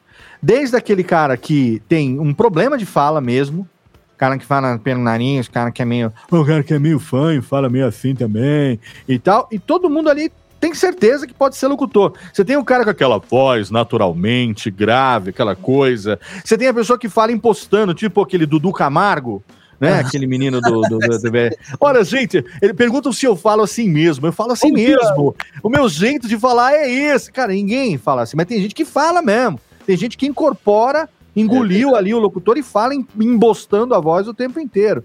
Então você tem todo tipo de pessoa entrando ali, né? Tem pessoas que tem a voz bonita e ainda trazem aquela ideia de que para ser locutor tem que ter vozeirão, que é uma coisa de rádio nacional, anos 30, anos 40, né? Hoje em dia, para você ser locutor, você só precisa saber falar. Sim. Você só não, não pode ser mudo, porque aí não tem como ser locutor, né? Aí você pode ser é, tradutor de Libras, né? Se tem algum, algum defeito de fala. Mas locutor, qualquer pessoa é, é uma, qualquer pessoa pode, pode fazer locução. Só que a gente tem que reaprender a falar. E a escola de rádio ensina isso pra gente. A gente não se comunica com as pessoas com fone de ouvido. A gente não tem o hábito de ouvir a própria voz. A voz que a gente escuta saindo da nossa boca não é a voz que as pessoas ouvem saindo da nossa boca. Exato. A voz que as pessoas ouvem é a voz que realmente o universo escuta. A voz que a gente ouve sem fone de ouvido, ela é o resultado da voz que sai, que ela é captada pelos seus ouvidos e da voz que internamente está ecoando pela sua caixa de ressonância, pelas suas cavidades nasais, pelo seu crânio, pelos seus ossos, pelo peito, né? Então, a gente ouve uma voz. Aí quando a gente mete um fone de ouvido, começa a se monitorar, aprende a se ouvir, tem muita gente que tem essa dificuldade no começo, que não consegue lidar com a própria voz, isso sem delay, tá? Não é questão de eco, não, de, de, de efeito Ruth Lemos, sanduíche. Tô falando de se ouvir realmente, falar, nossa, essa realmente é minha voz? Então isso, a escola de rádio, ela vai ensinar desde desse tipo de coisa, da gente aprender a se ouvir, da gente aprender a se comunicar e além de tudo isso que o Thiago falou, essa questão toda de segmentação, de público e tal, eu acho que uma das coisas que é, o rádio ensina, a escola de rádio ensina melhor pra gente é a gente treinar, isso não é, não é talento, é treino, a gente treinar e desenvolver a capacidade de fazer várias coisas ao mesmo tempo. Então, o locutor de rádio, hoje, não, não raro, ele tá sendo multitask a todos os momentos. Por mais que a mesa que ele opera seja uma mesa de disparo, que ele não tenha que equalizar nada, porque isso é feito lá na pós, é no, tra no tratamento que vai do transmissor, né, dali a partir do compressor para frente. É, tem alguém ali na produção que está equalizando, que está fazendo tudo isso. Por mais que a mesa seja ir e voltar, subir descer volume, você tem que estar atento a tudo que está acontecendo, principalmente, e esse é o, o rei, o grande deus do rádio, é o tempo. O tempo é o senhor do rádio. Exato. O rádio funciona ainda em relógios de meia em meia hora ou de 15 em 15 minutos e a coisa tem que acontecer naquele intervalo. O programador que faz ali a programação musical, ele está prevendo que a programação musical, vamos supor que em intervalos, em relógio de 15 minutos, né? Uma hora dividida em quatro. Ele vai colocar programação de música o suficiente para que a cada hora 0, 15, 30 e 45 o locutor entre e ele tenha de dois a três minutos para tocar os spots que estão programados, fazer os seus testemunhais, que são os spots falados ao vivo, no improviso, com o texto que você tem ali, e no final do teu horário tem que bater o reloginho. Então o tempo, ele é o senhor do rádio. Como o tempo é o senhor do rádio, ele exige que a gente tenha um controle muito grande desse tempo e que a gente aprenda a falar dentro do tempo, a falar dentro do ritmo, né? Então, é, o improviso, ele muitas vezes, ele é, é, autorizado, ele é até desejado em determinadas situações, como a gente que faz o podcast, eu faço radiofobia ao vivo, eu tô aqui sozinho fazendo isso. Né? Se eu te mostrar aqui agora com a câmera, eu tô com três monitores, Hoje eu tô gravando com vocês aqui agora, mas se eu quiser disparar o Radiofobia aqui ao vivo, eu tô com tudo que eu preciso aqui para fazer a coisa acontecer. Eu tenho duas telas de computador, eu tenho o iPad com as trilhas ligado na mesa, eu tenho o meu microfone aqui, eu vou fazer aqui o meu, o meu, a minha modulação, subindo e descendo o volume e tudo isso, e tendo essa noção de tempo. Só que no podcast eu tenho uma liberdade maior de improvisar, de errar. Se eu quero fazer uma coisa que veio na minha cabeça aqui agora, ah, eu quero tocar uma música do Rei Canif aqui, de repente. E pintou no assunto, né? Então, Técnica, cadê o Rei Canif? Tem aí, enquanto tô, tô chamando, tô aqui, tô no, na busquinha, pegando, jogando, colocando num player paralelo. Encontrou, Técnica? Toca pra nós aqui, pau. Mas, mas a técnica, é, sou eu mesmo fazendo tudo aqui ao mesmo tempo. Então, esse recurso no rádio não dá, cara. No rádio normal, do FM normal, não tem como. Então, a pauta tá ali, a gente recebe uma pauta em Arial 16, Tá escrito spot Bradesco, 45 segundos. É o tempo que você tem para fazer aquele spot. E aí, na hora que veio, a trilha já tá pronta, já soltou a trilha spot. Você sabia que a poupança Bradesco, e você tem o texto ali, e você vai ter que mandar aquele texto para né, no da Rádio Banzai, por exemplo. É isso aí, vai lá, faz a sua poupança do Bradesco, garanta agora os melhores investimentos para você. E a gente está de volta na programação da Rádio Fênix, tocando o som do Urufuros, o não sei o que tem, da Rádio Banzai e tal. Por aqui, os seus melhores amigos, fez a cabecinha, subiu a música, soltou, puxou o microfone e agora vai, entendeu? Então, isso, o, o, o podcast, eu acho que pode aprender com o rádio.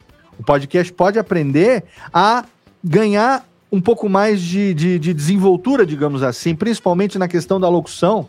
O que mata muitos editores hoje em dia é exatamente o fato de que as pessoas estão falando de um jeito que exige muita edição, porque não há uma preocupação com o ritmo, não há uma preocupação com a divisão de, de quem vai falar o quê, em que momento aqui. Não que precise ser engessado, né? Mas, por exemplo, podcasts como o Nerdcast, eles dão muito menos trabalho para editar hoje em dia, porque as pessoas que gravam, elas já têm um senso de eu, eu parei, fulano vem, fulano vem, tem um assunto dele, não, e não tem um roteiro para isso. Você tem um assunto base e todo mundo vai ali de acordo com aquilo que vem na cabeça. Então, para editar é basicamente tirar um outro branco que fica no que a gente chama de brancos buracos que ficam entre uma fala e outra Gravando remoto, você tem isso por conta do lag, por conta de muitas vezes eu parar de falar e aí demorar para um dos outros tomarem a iniciativa para falar. Às vezes fala os dois ao mesmo tempo, aí decidem quem que vai, e aí quem vai, vai definitivamente. E esse enrosco a gente corta na edição, mas é muito mais fácil do que pessoas que sentam e falam assim: e aí, hein? E hoje, vamos falar o quê? Mais um programa, né? Estamos aqui. Sabe, abre um verbete de Wikipedia e, e, e você vê que realmente não tem muitas vezes esse preparo, esse capricho, né, com o conteúdo, com aquilo que vai levar. E assim, para o podcast é um tiro no pé isso hoje. O rádio, primeiro, não permite isso mesmo. Então, um locutor que faz isso não fica na carreira, ele não, não sobrevive ali. No podcast, quem faz essa seleção não é a direção de rádio, não é a, o, o, o, o, organi como é que fala? O produtor lá, o, o cara que cuida do rádio. Quem faz isso é o ouvinte. O teu chefe no podcast é o ouvinte, é ele que decide que não vai te ouvir mais. Porque tem outros conteúdos tão relevantes quanto o seu, que tem um ritmo melhor, que tem um som melhor, que tem um áudio melhor, que levam menos tempo, entregam uma mensagem mais rápido. E na disputa dos 24 horas por dia que as pessoas têm, o ouvinte acaba tirando de você e indo para outro. Então, podcast tem uma grande vantagem, que é de você poder falar o que você quiser. Você não tem, tirando o limite da lei, né, que é Código Civil e Código Penal, por mais que tenham pessoas aí que não obedeçam isso, mas a lei vale para todo mundo.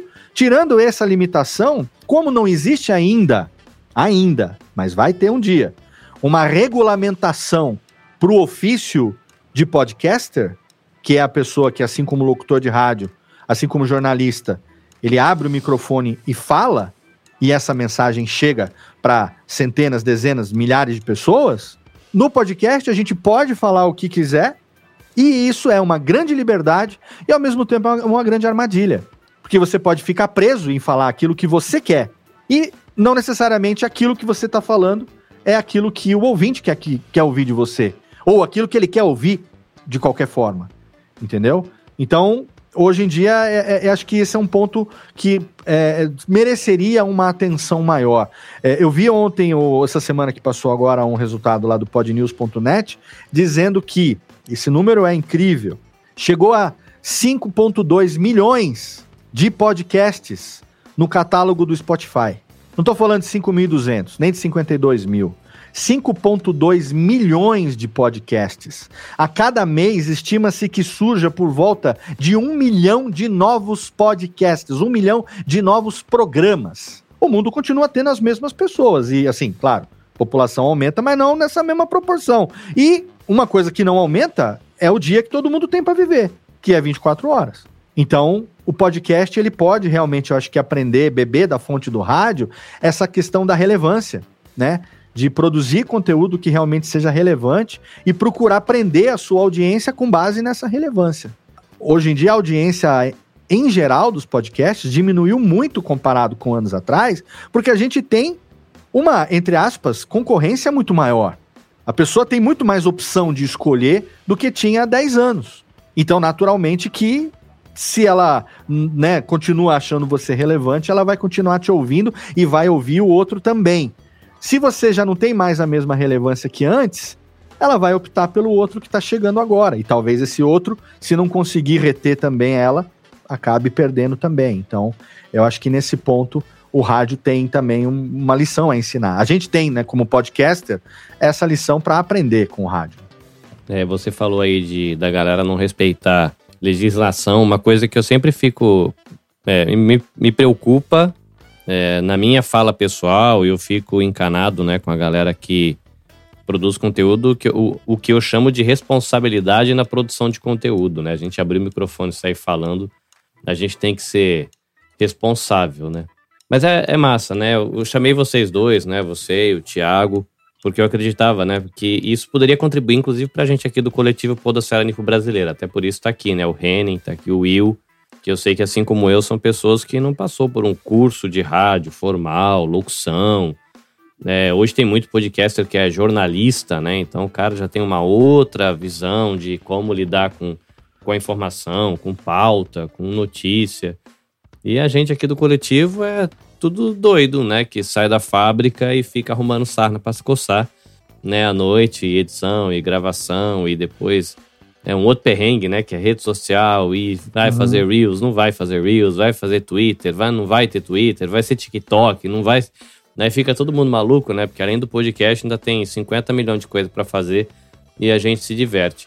Mas para a gente ir para a saideira, é, além da, das reflexões que já saíram aqui, tem alguma outra coisa que ocorre a vocês, assim, falar isso aqui a galera deveria pegar do rádio e, e ter atenção? Porque eu, eu cheguei a ouvir é, alguns episódios do Vozes do Rádio, que é feito aí na Radiofobia, né, Léo? Vozes do Brasil. Vozes do Brasil. Isso, Vozes do Brasil, exato. É, não, é, é feita pelo Luiz Fernando Malhoca e eu estou ajudando ele só a publicar em formato de podcast mas a gente está soltando aqui na casa, assim. Praticamente todo dia tem um episódio novo. É um projeto que ele fez entrevistando grandes nomes que ajudaram a construir a história do rádio no Brasil, em celebração ao centenário do rádio, né? É, eu ouvi alguns e, assim, para mim é uma realidade muito distante, mas é legal ouvir o nome das rádios, ouvir o nome das pessoas, ver como é que acontece toda aquela jornada. Ah, é fantástico o conteúdo, fantástico. Eu ouço e falo, nossa, não fazia ideia que isso acontecia desse jeito. Mas e aí, pra gente fechar é, o episódio, né? De tudo que a gente já conversou aqui, que eu, eu queria fazer esse resgate afetivo uhum. também, ouvir um pouquinho do que vocês aprenderam, a gente ter esse, esse tempo de escuta de vocês que são profissionais da área. Mas tem alguma coisa que vocês acham assim que ficou de fora e que precisaria ser falado para um, os podcasts, para a gente aqui do coletivo Podosfera Info Brasileira é, ter um pouco mais de atenção, que vocês acham que sei lá, ajudaria a gente de alguma maneira. Você já falou aí a questão do tempo, a questão de saber falar, de ser multitask, né, multitarefa. Tem algumas outra coisa que lhes ocorre? Cara, Olha, tem um negócio que eu precisava falar. Manda ver, fala, Reni. É, na verdade, é uma memória que veio quando o Thiago falou do Bananinha, cara. Eu lembro quando era pivete, era bem pequenininho mesmo. Acho que ele devia ter uns 8 a 10 anos aí. Eu lembro que no Shopping Paulista tava tendo um evento ao vivo e ele tava tentando quebrar o recorde mundial da quantidade de tempo que ele ia ficar ao vivo. Ele e ele já tava. Ele tava só o pó da rabiola, já que eu peguei o finalzinho que tava fazendo a contagem final. Que a gente chegou lá no shopping, eu tava com meus não, pais. Foi 24 dias que ele ficou, se eu não me engano. Foi muito, foi tempo. muito tempo, cara, foi muito tempo. Aí eu lembro que eu pedi pro, pros meus pais, espera um pouquinho, tá, tá chegando na contagem, eu queria ver. Tipo, eu via. Jovem Pan eu conheci, ele era na Jovem Pan já na época, né? Isso. E eu lembro que eu fiquei lá na contagem, cara. Tava lá em cima, lá. Tava entendendo quase nada que tava acontecendo, mas tava uma festa, todo mundo fazendo contagem, eu quero participar também. Mas aí me veio a lembrança, quando falou é. do Bananinha. Legal. Cara, genial. Bom, gente, pra mim, eu sou um cara que eu gosto muito de rádio, gosto do jeito rádio de, de se fazer comunicação. Hoje também sou estudante de jornalismo, até pra, por questão de entender mais essa parte de produção de conteúdo, de é, como você se comporta, como você fala, como você traz a melhor informação. O que eu sinto falta às vezes, cara, na, na maioria da galera que faz podcast, tirando esses podcasts de bate-papo, de estilo flow, e, enfim, eu sempre prezo, cara, pela naturalidade, né, sem, sem, sem é, repetir aqui a questão da responsabilidade que o Léo já falou, enfim, a gente precisa muito disso. Mas eu acho que, assim, às vezes o pessoal se preocupa muito mais com o jeito que você fala, a impostação, essas coisas, do que com a sua naturalidade. Então eu, eu me identifico muito mais com o podcast que é mais natural. É, e, e, isso eu não, eu não quero colocar em questão a qualidade de gravação ou edição, não é isso, mas a, a, a, forma como você se expressa, a forma como você fala, a forma, a forma como você interage com a sua audiência, é, eu sinto muito que às vezes a galera se prende muito com o jeito mais técnico de se fazer e esquece de ser você. Seja você. Uhum sempre seja você. É óbvio, o ser, o, o, quando eu digo ser você, não significa que se você entende que você é ruim em uma coisa, que você não precisa melhorar. Não, se claro. você tem fono, procure uma fono. Se você tem problema é, de respiração como eu tenho, então procure, né, vai no médico, toma alguma coisa. Virou tempo, já tô fungando. Então, é, se você entende as suas limitações físicas, então procure tratar para que você seja sempre melhor com quem você fala, com quem separa ali alguns minutos ou algumas horas do seu dia para te ouvir. O Léo sempre uhum. fala isso, a gente aprende isso no, no, no, no, curso de rádio também. Cara, a pessoa escolheu te ouvir. Então, seja o seu melhor. Se você tem limitações, pô, se esforça, vai lá, faz um curso, trabalha a sua dicção. Se você tiver condições de investimento financeiro, faça, troque equipamentos, enfim. Mas não é o equipamento que vai fazer que o seu podcast seja famoso, não é, é o jeito da sua gravação, o seu editor, não. É o jeito que você fala com a sua uhum. audiência. Pega o seu conteúdo do seu jeito. Simples assim apenas fale, converse. O rádio é isso, o rádio é conversa. Tanto que a rádio, as rádios que mais crescem hoje em anúncio, em, em, em, questões financeiras, são rádio news. Né? Então, é, por quê? Por causa dessa comunicação, por causa dessa conversa. Por que, que o rádio AM, o jeito AM de se fazer rádio, durou tanto tempo, foi tão forte, e os caras que faziam AM hoje ainda são fortes, que ele, ele corria até a sua própria web rádio. Por quê? Porque ele entendeu com quem ele fala e a forma como ele fala. Se você for pegar Zé Bete, o cara falava todo errado. E por que, que o cara tinha, tinha audiência? Porque era Sim. como ele falava. Então, eu acho que se eu posso deixar alguma dica, é, é isso. Seja você. Se você entende que você tem limitações, trabalhe para melhorar, porque a tua audiência merece isso. É uma questão de respeito com quem te ouve. É, pô, a pessoa decidiu te ouvir. Então, respeite isso, valorize isso, mas seja você. Acima de tudo, uhum. Seja você. Você. Pessoas se identificam com pessoas. Então, eu acho que se tem alguma dica que eu posso deixar, seria essa ainda. Excelente. Concordo com o Thiago, concordo com o Thiago. E acho que outro, um outro aspecto também, assim, quem está começando o podcast hoje, eu reconheço que é, é um pouco injusto comparado com quem começou há 10 anos, é, porque há 10 anos a gente tinha muito menos fonte de comparação, sabe? Então você tinha lá segunda, terceira geração do podcast. Então, tipo assim, Nedcast, Rapadura, é, sei lá, We Are Geeks. É, quando eu comecei, no We Are Geeks tinha começado logo depois, tinha ali Bia Kunze, enfim, tinha o Pod Sem Fio, outras coisas. Enfim, é, eram programas extremamente bem. O Guana, GuanaCast, lá com o Gustavo Guanabara. É, quando eu comecei ali, eram referências pra gente, já eram programas extremamente bem produzidos, de pessoas que não necessariamente eram profissionais da comunicação, é, de rádio nem nada, mas que tiveram uma preocupação muito grande com algo que eu gosto muito na fala do filósofo Mário Sérgio Cortella, que é capricho. Fazer as coisas com capricho, sabe? Existe uma diferença muito grande entre fazer do jeito que dá, porque é, é, o que dá e é o que, sei lá, ninguém vai me ouvir mesmo, então foda-se, vou fazer assim, e caprichar. Sabe, ele dá o exemplo da mãe dele, que fazia, numa palestra que ele fala lá, que ele chegava com fome e a mãe dele ia lá fazia um macarrão ao óleo óleo. Mas ela tinha o capricho de cortar um tomatinho cereja, colocar em cima com uma folhinha de manjericão, jogar um azeitinho. É uma comida muito diferente sem o tomate? Não, o que vai dar sustância é o macarrão.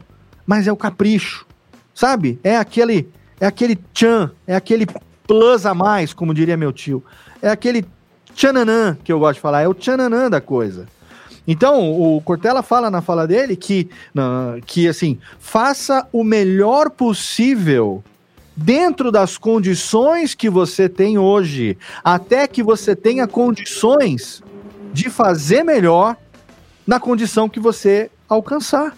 Fazer com capricho. Isso que o Thiago está falando é fazer com capricho, é fazer com esmero. Hoje, a gente é um momento que é até meio injusto para quem está começando agora, porque o podcast já não é mais visto só como aquela mídia que nem era mídia, só como aquele negócio de nerd que você grava um áudio e nego tem que entender de internet para poder conectar e fazer download e não sei o que tem.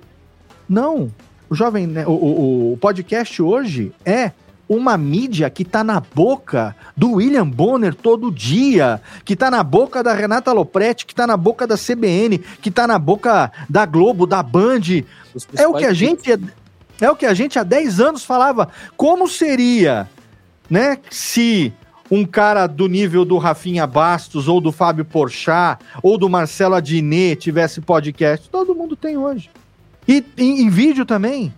Então, para quem está chegando agora, é meio injusto, por quê? Porque o podcast já é uma mídia. Já existe um mercado mundial bilionário de publicidade, uma ingestão de mais de um bilhão de dólares por ano em publicidade, em podcast. Então, para quem está começando agora, ainda naquela ideia de que é um papo para eu e meus amigos da Facu se divertirmos, você nunca vai sair daquela audiência de 8, 10, porque é só a galera da facu que vai te ouvir. Entende? Então, hoje é meio injusto por isso, porque já tem um status mesmo de mídia. E isso que o Carlinhos falou, já é o jornalista fulano, já é o aquele cicrano, né? É, fazendo que todo mundo já conhece. Já tem um status de mídia, a galera já chega com um microfone legal, com uma mesa bacana, com um ambiente de estúdio, não sei o que tem. Ah, então acabou o podcast de hobby, acabou o podcast raiz. Cara, o podcast foi criado pelo Adam Curry lá em 2004. Começou o proto-podcast 2001, 2002, 2003, mas firmou mesmo em 2004 como uma mídia que o objetivo dele era que fosse uma mídia de liberdade de expressão, que qualquer pessoa pudesse sair do controle das grandes corporações e ter o seu canal, a sua voz e a sua vez. Isso continua existindo. Mas assim como o rádio lá nos anos 30 era um veículo de elite que só quem tinha rádio era família rica e o rádio era um móvel chique, grande, gigante no meio da sala, onde as pessoas sentavam em volta para ouvir a novela. Depois, nos anos 50, quando surgiu a televisão, também era da elite, era um negócio só quem tinha dinheiro, e, e levou o tempo para aquilo se popularizar. O podcast não chegou a ser da elite, mas ele era dos nerds, ele era dos geeks ele era da galera mais CDF, da galera mais ligada em tecnologia. E hoje está se popularizando, tanto na produção quanto na audiência. Então, hoje, além de você fazer o que o Thiago falou, pensa no capricho. Eu já falei anteriormente no bloco anterior sobre a relevância. Né? A relevância é fundamental. Se não for relevante para ninguém, você não vai ter audiência. E assim, seja um audiodrama, você quer fazer um audiodrama? Quer fazer uma dramatização? Você não vai poder fazer qualquer bosta, bicho. Não vai dar para fazer qualquer. Porque não adianta querer brincar que nem ah, o meu primo faz melhor no Word Art. Sabe? Você não deixa de contratar uma empresa que cobra dois pau para fazer um site, porque seu, seu sobrinho faz de graça no Word, e aí fica aqueles memes de internet, entendeu? Hoje em dia já não dá. A pessoa vai ouvir aquilo, vai falar: Audiodrama é isso mesmo, a porta abriu. A chuva tá caindo. É assim que funciona? O som ele vem consecutivo das falas? Não, não entendeu? Então, hoje a concorrência é muito grande, né? Para você começar a fazer uma coisa, se você pensar em fazer já, para chegar com o pé na porta, de qualquer maneira. Então, qual é a alternativa para isso? Estudar, ouvir bastante, ter bastante referência, deixar, treinar a sua audição. Aí você, você mesmo quer editar, você mesmo quer fazer, vai, pega o software, estuda. Tem cursos online de graça, tem cursos pagos também. Sabia que existem cursos pagos também para as coisas? Numa época onde todo mundo quer ser autodidata, ainda existem escolas, olha aí. Ainda existem professores que são profissionais que estudaram durante décadas e hoje ensinam as pessoas. Só que essas pessoas precisam pagar o arroz e o feijão. Então, eles cobram pelo conhecimento que eles levaram anos para adquirir. Né? E você ainda, né, existem cursos que você paga para fazer, como nós fizemos o nosso curso profissionalizante de rádio e pagamos e ficamos um ano ali estudando. Eu tenho parceria com o pessoal lá da Tecnoponta, na né, escola profissionalizante em Santos, e ele, o diretor lá fala que a galera questiona, ele fala, poxa, bicho, mas eu vou pagar para os teus professores me ensinar isso aí? Isso aí tem na net. Ele falou, então vai lá procurar. Você tá, você tá pagando curadoria, você não tá pagando pela informação. Exato. Vai caçar informação, fica procurando para ver se acha. Você precisa. Mas eu, mas é eu paguei importante. e eu tive aula com o Léo, apesar dele não saber.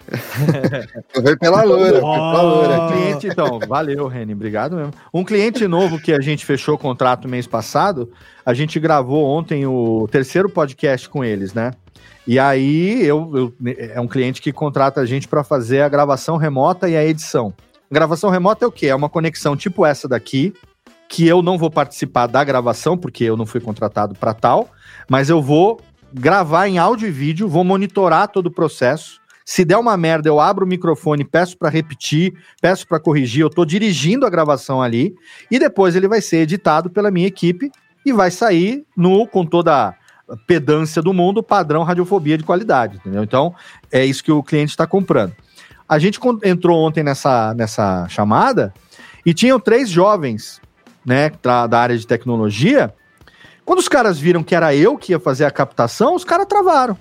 peraí, o Léo Lopes vai participar da gravação? Não, não, não. A, nosso pod, o, o host lá, o chefe, né? O apresentador falou assim: não, não, não, não. Nossa empresa contratou a, a Radiofobia para fazer o processo de captação e edição e tal.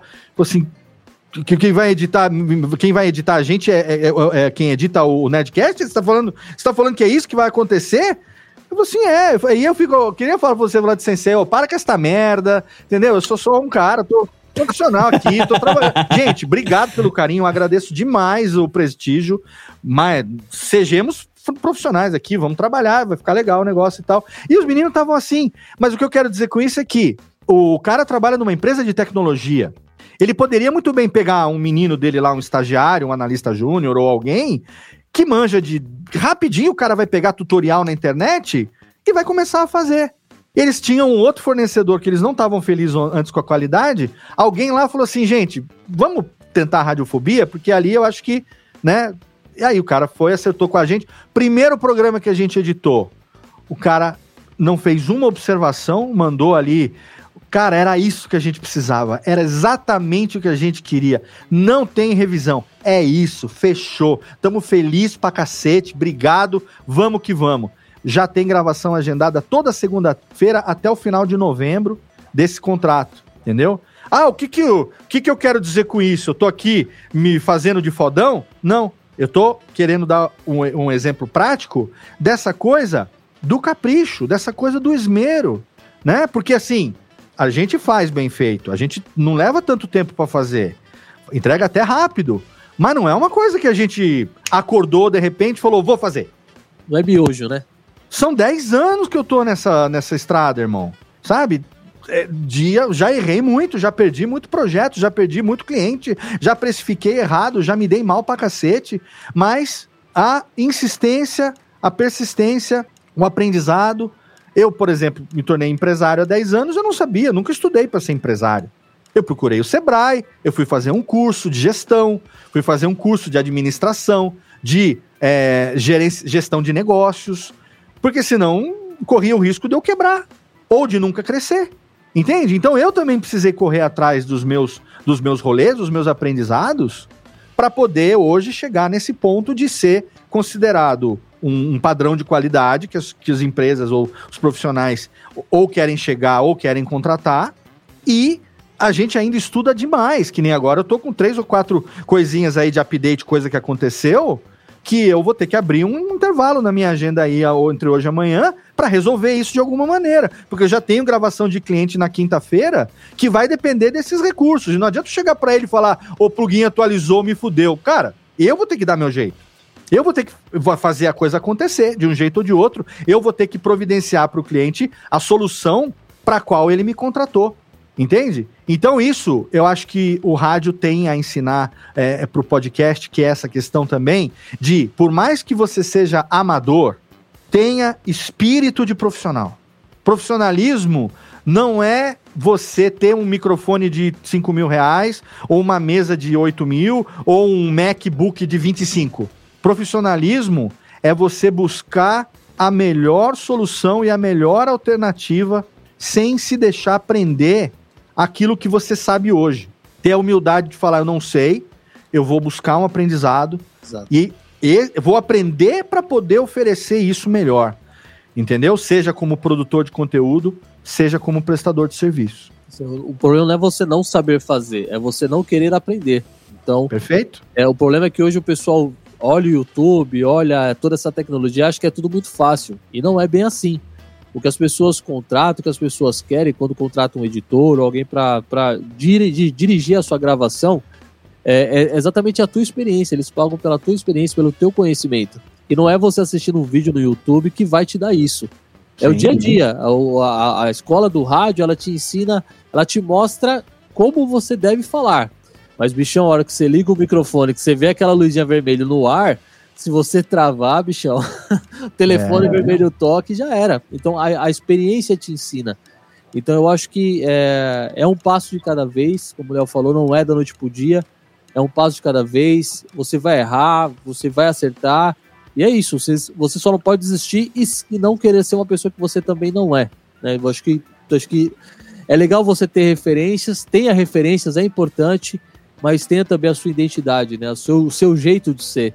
É, eu acho que isso também é muito importante para a galera que está começando. Não queiram ser um Flow, não queiram ser um Jovem Nerd. Queiram ser você. Sendo você, você vai falar com a sua galera, com a sua audiência. E os caras são quem eles são pela originalidade que são. É sim, não, sim. não, não por ser um Ctrl-C ou Ctrl-V. Ninguém gosta de Ctrl-C, Ctrl-V. Essa aqui é, uhum. é uma dica importante também. Muito bem, Tiago Augusto e Léo Lopes, nossos queridos amigos que manjam dos Paranauê do rádio. E aí, Will, gostou? Demais, demais. Bom, eu fiquei surpreso, Will. Não lembrava que você também era menininho dos rádios, dos bastidores, mas era menininho dos rádios. O Will é da velha guarda, velha guarda da Portela aí. Muito bem, Will. Você que está quietinho, com cara de que o calor e o serviço mastigou a sua alma durante o dia. Diz aí onde o povo lhe encontra, faz seu jabá, seja famoso. Xuxecho pro Prez Start, manda aí. Bom, é, quem quiser ouvir, saber um pouquinho mais aí dos brasileiros espalhados pelo mundo, né? e bastante quinta série, como eu brinco com, com o pessoal, né? É só procurar a gente nos agregadores aí pelo Press Startcast. É um símbolozinho de um meio verdinho, né? Porque tem um, um outro Press Start que eu descobri que ele é russo. Então não vá mexer com esse povo que Agora não tá muito bom mexer com os russos, né? vem vem para nós lá para ouvir a quinta série, as histórias dos brasileiros pelo mundo, no Press Startcast. Então a gente também tá nas redes sociais aí, com, no Instagram, no Facebook, como arroba oficial. Dá, dá um, uma ouvidinha lá na gente e venha ser feliz. Muito bem. E apoia também, né, Will? Que tem sisteminha de apoio agora, todo sim, organizado sim. lá, tá bonitão. O Press Start tá referência lá na organização das paradinhas do apoio, coisa linda. Renin Dropzilla, um homem que começou também no, no, no, programa dos amigos e depois ficou independente com o Drops, com agora grandão, equipe internacional, cientista da NASA e escambau. Diz aí, faz teu jabá. Pô, é só orgulho da, dos meus amigos lá comigo, cara. Gosto muito deles. Bom, se vocês quiserem dar uma ouvida aí, Dropzilla Cast. É, na verdade, o nome do podcast, é, até pela história aí que o, que o Will contou do Press Start, é, o Dropzilla, na verdade, era para ser só Dropzilla, as redes sociais e tudo mais, mas já existia outro que não era um podcast, é uma banda de Portugal. e eu até entrei em contato com eles na época, foi lá no começo, lá falei, cara, já fiz a identidade visual inteira. Aí ele fala, não, é, pô, o seu é podcast, meu é banda, não tem nada a ver um com o outro, pode manter. Aí os caras foram mó legais, deixaram manter. Eu pude conversar em português, inclusive, que os caras são de Portugal, né? Então, quem quiser eu ouvir não aí. tive essa chance. Pois é. Quem quiser procurar aí, arroba DropzillaCast. A gente tem lá programas é, culturais, né, sobre música independente, principalmente, né, na parte de música. É, e a gente agora tá também com o Vitão falando de rap, com o Juca, que é lá do WasabiCast, falando de, de metal, né? Eu trago sempre os punk rock aqui do Japão. É só música de velho, coisa que já passou, mas estamos aí. E também é, ciência, quem quiser saber de ciência e tal, Léo da NASA lá, né, que cientista batuta. e é isso aí, cara. Só procurar lá, a gente sempre tá lá, manda mensagem. É, tudo quanto é rede social é arroba DropzillaCast também. Só entrar em contato com a gente que a gente adora trocar uma ideia por lá. Coisa linda. Léo Lopes, o homem que era o pai da Alotênica e agora está com um filho novo, com o curso de podcast. Pois Diz aí, é. faz teu jabazinho. Tamo aí, tamo aí nas radiofobia.com.br. Vai lá, tem uma landing page. Lá tem todos os lugares para você acompanhar o que a gente faz aqui. Tem a empresa, tem a Radiofobia Podcast Network aí, crescendo cada vez mais. São 20 feeds só por enquanto. Daqui a pouco vai ter mais uns aí chegando. Já tem mais dois na gaveta, pelo menos, aí para começar. É, e arroba Léo Radiofobia, todas as redes sociais. Quero agradecer mais uma vez o convite, a Podosfera Nipo Brasileira, que me recebeu tão bem. Eu tô devendo gravação com o Will e com o Henning, com os dois. Inclusive, tem mensagem não respondida no Telegram da semana passada. Então, vou responder aqui ao vivo. Will, vamos gravar sim. Não conheço lá o, o, o humorista que você me falou, o ator. Mas se você quiser gravar sobre velharia do Japão, uma dica fica aqui, a gente pode. Só os velhos vão saber dessa, hein? Anos 90 total. A gente pode gravar sobre Ryori no Tetsujin, que é o Iron Chef original. Aí sim, que no tema Watamago. Esse daí é o melhor de todos. Aí, daí eu lembro muita coisa disso. E, Renin, sim, vamos fazer a nossa gravação na semana do dia 12. É só escolher. Então já tá respondido as duas mensagens que eu tô pendente lá no Telegram. Oh, Carlinhos que sabe o tempo chique. que eu- Ao, ao vivo, hein? Ah, ao vivo é compromisso. bateu uma felicidade aqui agora, cara. Ao vivo é compromisso. é porque assim, né? Graças ao bom Deus, a, a vida tá voltando a um normal aceitável. E, inclusive, para mim, já começaram a pintar também, de novo, é, coisa que estava bem ativo no pré-pandemia, que eram os eventos presenciais, as- os treinamentos presenciais, né? Então, eu já tenho aí treinamento para rolar em Curitiba, Belo Horizonte, em Franca, uma galera aí querendo é, curso de podcast, querendo oficina, workshop ao vivo. Então, graças a Deus, voltou aí essa movimentação e ter que gerenciar isso com as gravações, com as edições, com três filhos, né? É, não, é, não é uma tarefa fácil, mas a gente, se fosse fácil, né? Não, não estaria aí enfrentando todos os desafios. Então, eu agradeço demais pelo carinho com que a galera do Japão me recebeu. É, agradeço demais o convite. Contem comigo sempre que eu puder. Se tudo der certo em dezembro, a gente está aí mais uma vez participando lá na, na- no evento que vai acontecer, encaixar nas agendas aí. E desculpa eu falar demais, como sempre. Obrigado pelo carinho e um beijo. Você é convidado para falar bastante, já que a gente tá aqui para escutar mesmo. Você que é massa. Ah, e sim, antes que eu esqueça, Tiago, prazer em te conhecer. Prazer meu, cara. E já fica o convite pra gente gravar um Radiofobia que eu tá na minha cabeça há tempos. O título vai ser Radialistas Graças a Deus. Boa. E aí eu só vou chamar cara que é radialista, locutor, mas que tá fora do FM, que tá no web rádio, que tá no podcast e tal, pra gente contar a nossa experiência de como a gente se realiza 100% como locutor, sem precisar estar no FM, entendeu? E aí, se você topar, já tá convidado, a gente depois troca Telegram aí em off, a gente começa a agendar. E assim, se aceitar, rapidinho a gente já tá gravando. Põe a palminha aí, mano. Põe a palminha aí. porque- Porra, Carlinhos! Pera, desculpa, desculpa. Desculpa, perdi a Porra, oportunidade, né? Uma, Pô, dessa, é uma dessa que eu vou mostrar pra minha mãe. Tá, a técnica tá dormindo. Ai, ai, não, mas tá, mas tá aceito, Léo. Vai ser, vai ser uma honra. Eu que, eu que, diferente de muita gente, comecei a ouvir podcast pelo Radiofobia Classics, programa Olha do. James Brown. Foi meu primeiro podcast. Você Então, tá pra de mim, sacanagem? tô falando sério. Voltando Caraca. do curso do. Voltando do curso da, da, da, da Rádio Oficina, ouvindo Radiofobia Classic, James, James Brown, depois Michael Jackson, enfim. Caraca, Foi que eu comecei, então, pra Caramba. mim vai ser uma honra inenarrável estar lá pra gente trocar uma ideia. Porra, e pra mim vai ser uma onda, uma honra e Nina Hagen ter você lá comigo.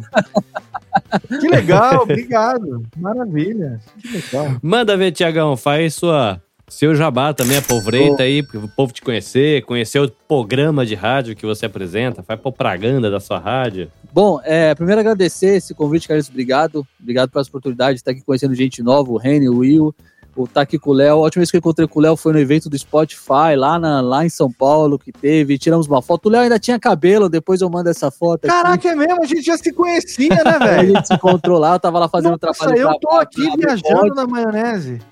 Ai, aí, enfim, mas foi, mas foi muito legal e tô feliz de estar aqui. Não, mas é assim, é que os cabelos, eu tava de cabelo também, aí já, aí já sabe, né?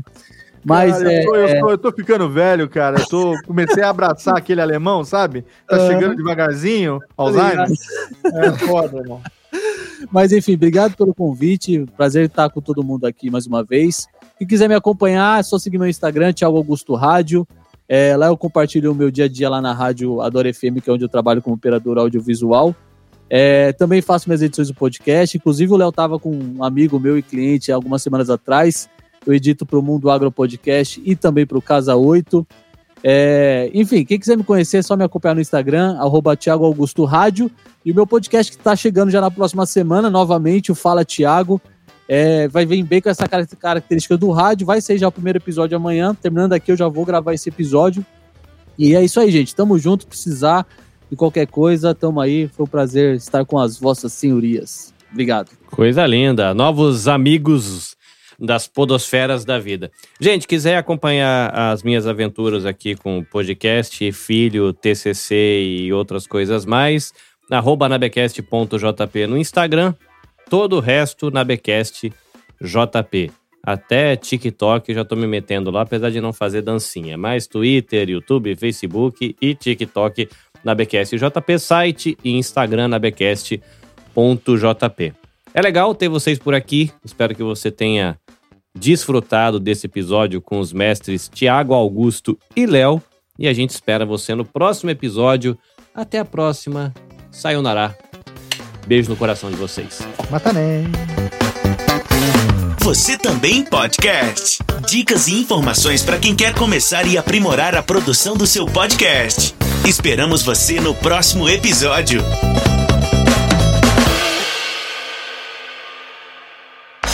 Este episódio foi editado pelo Nabecast. Saiba mais em www.nabecast.jp. Nabecast, conectando pessoas, desenvolvendo amizades, construindo parcerias e compartilhando vida através de podcasts.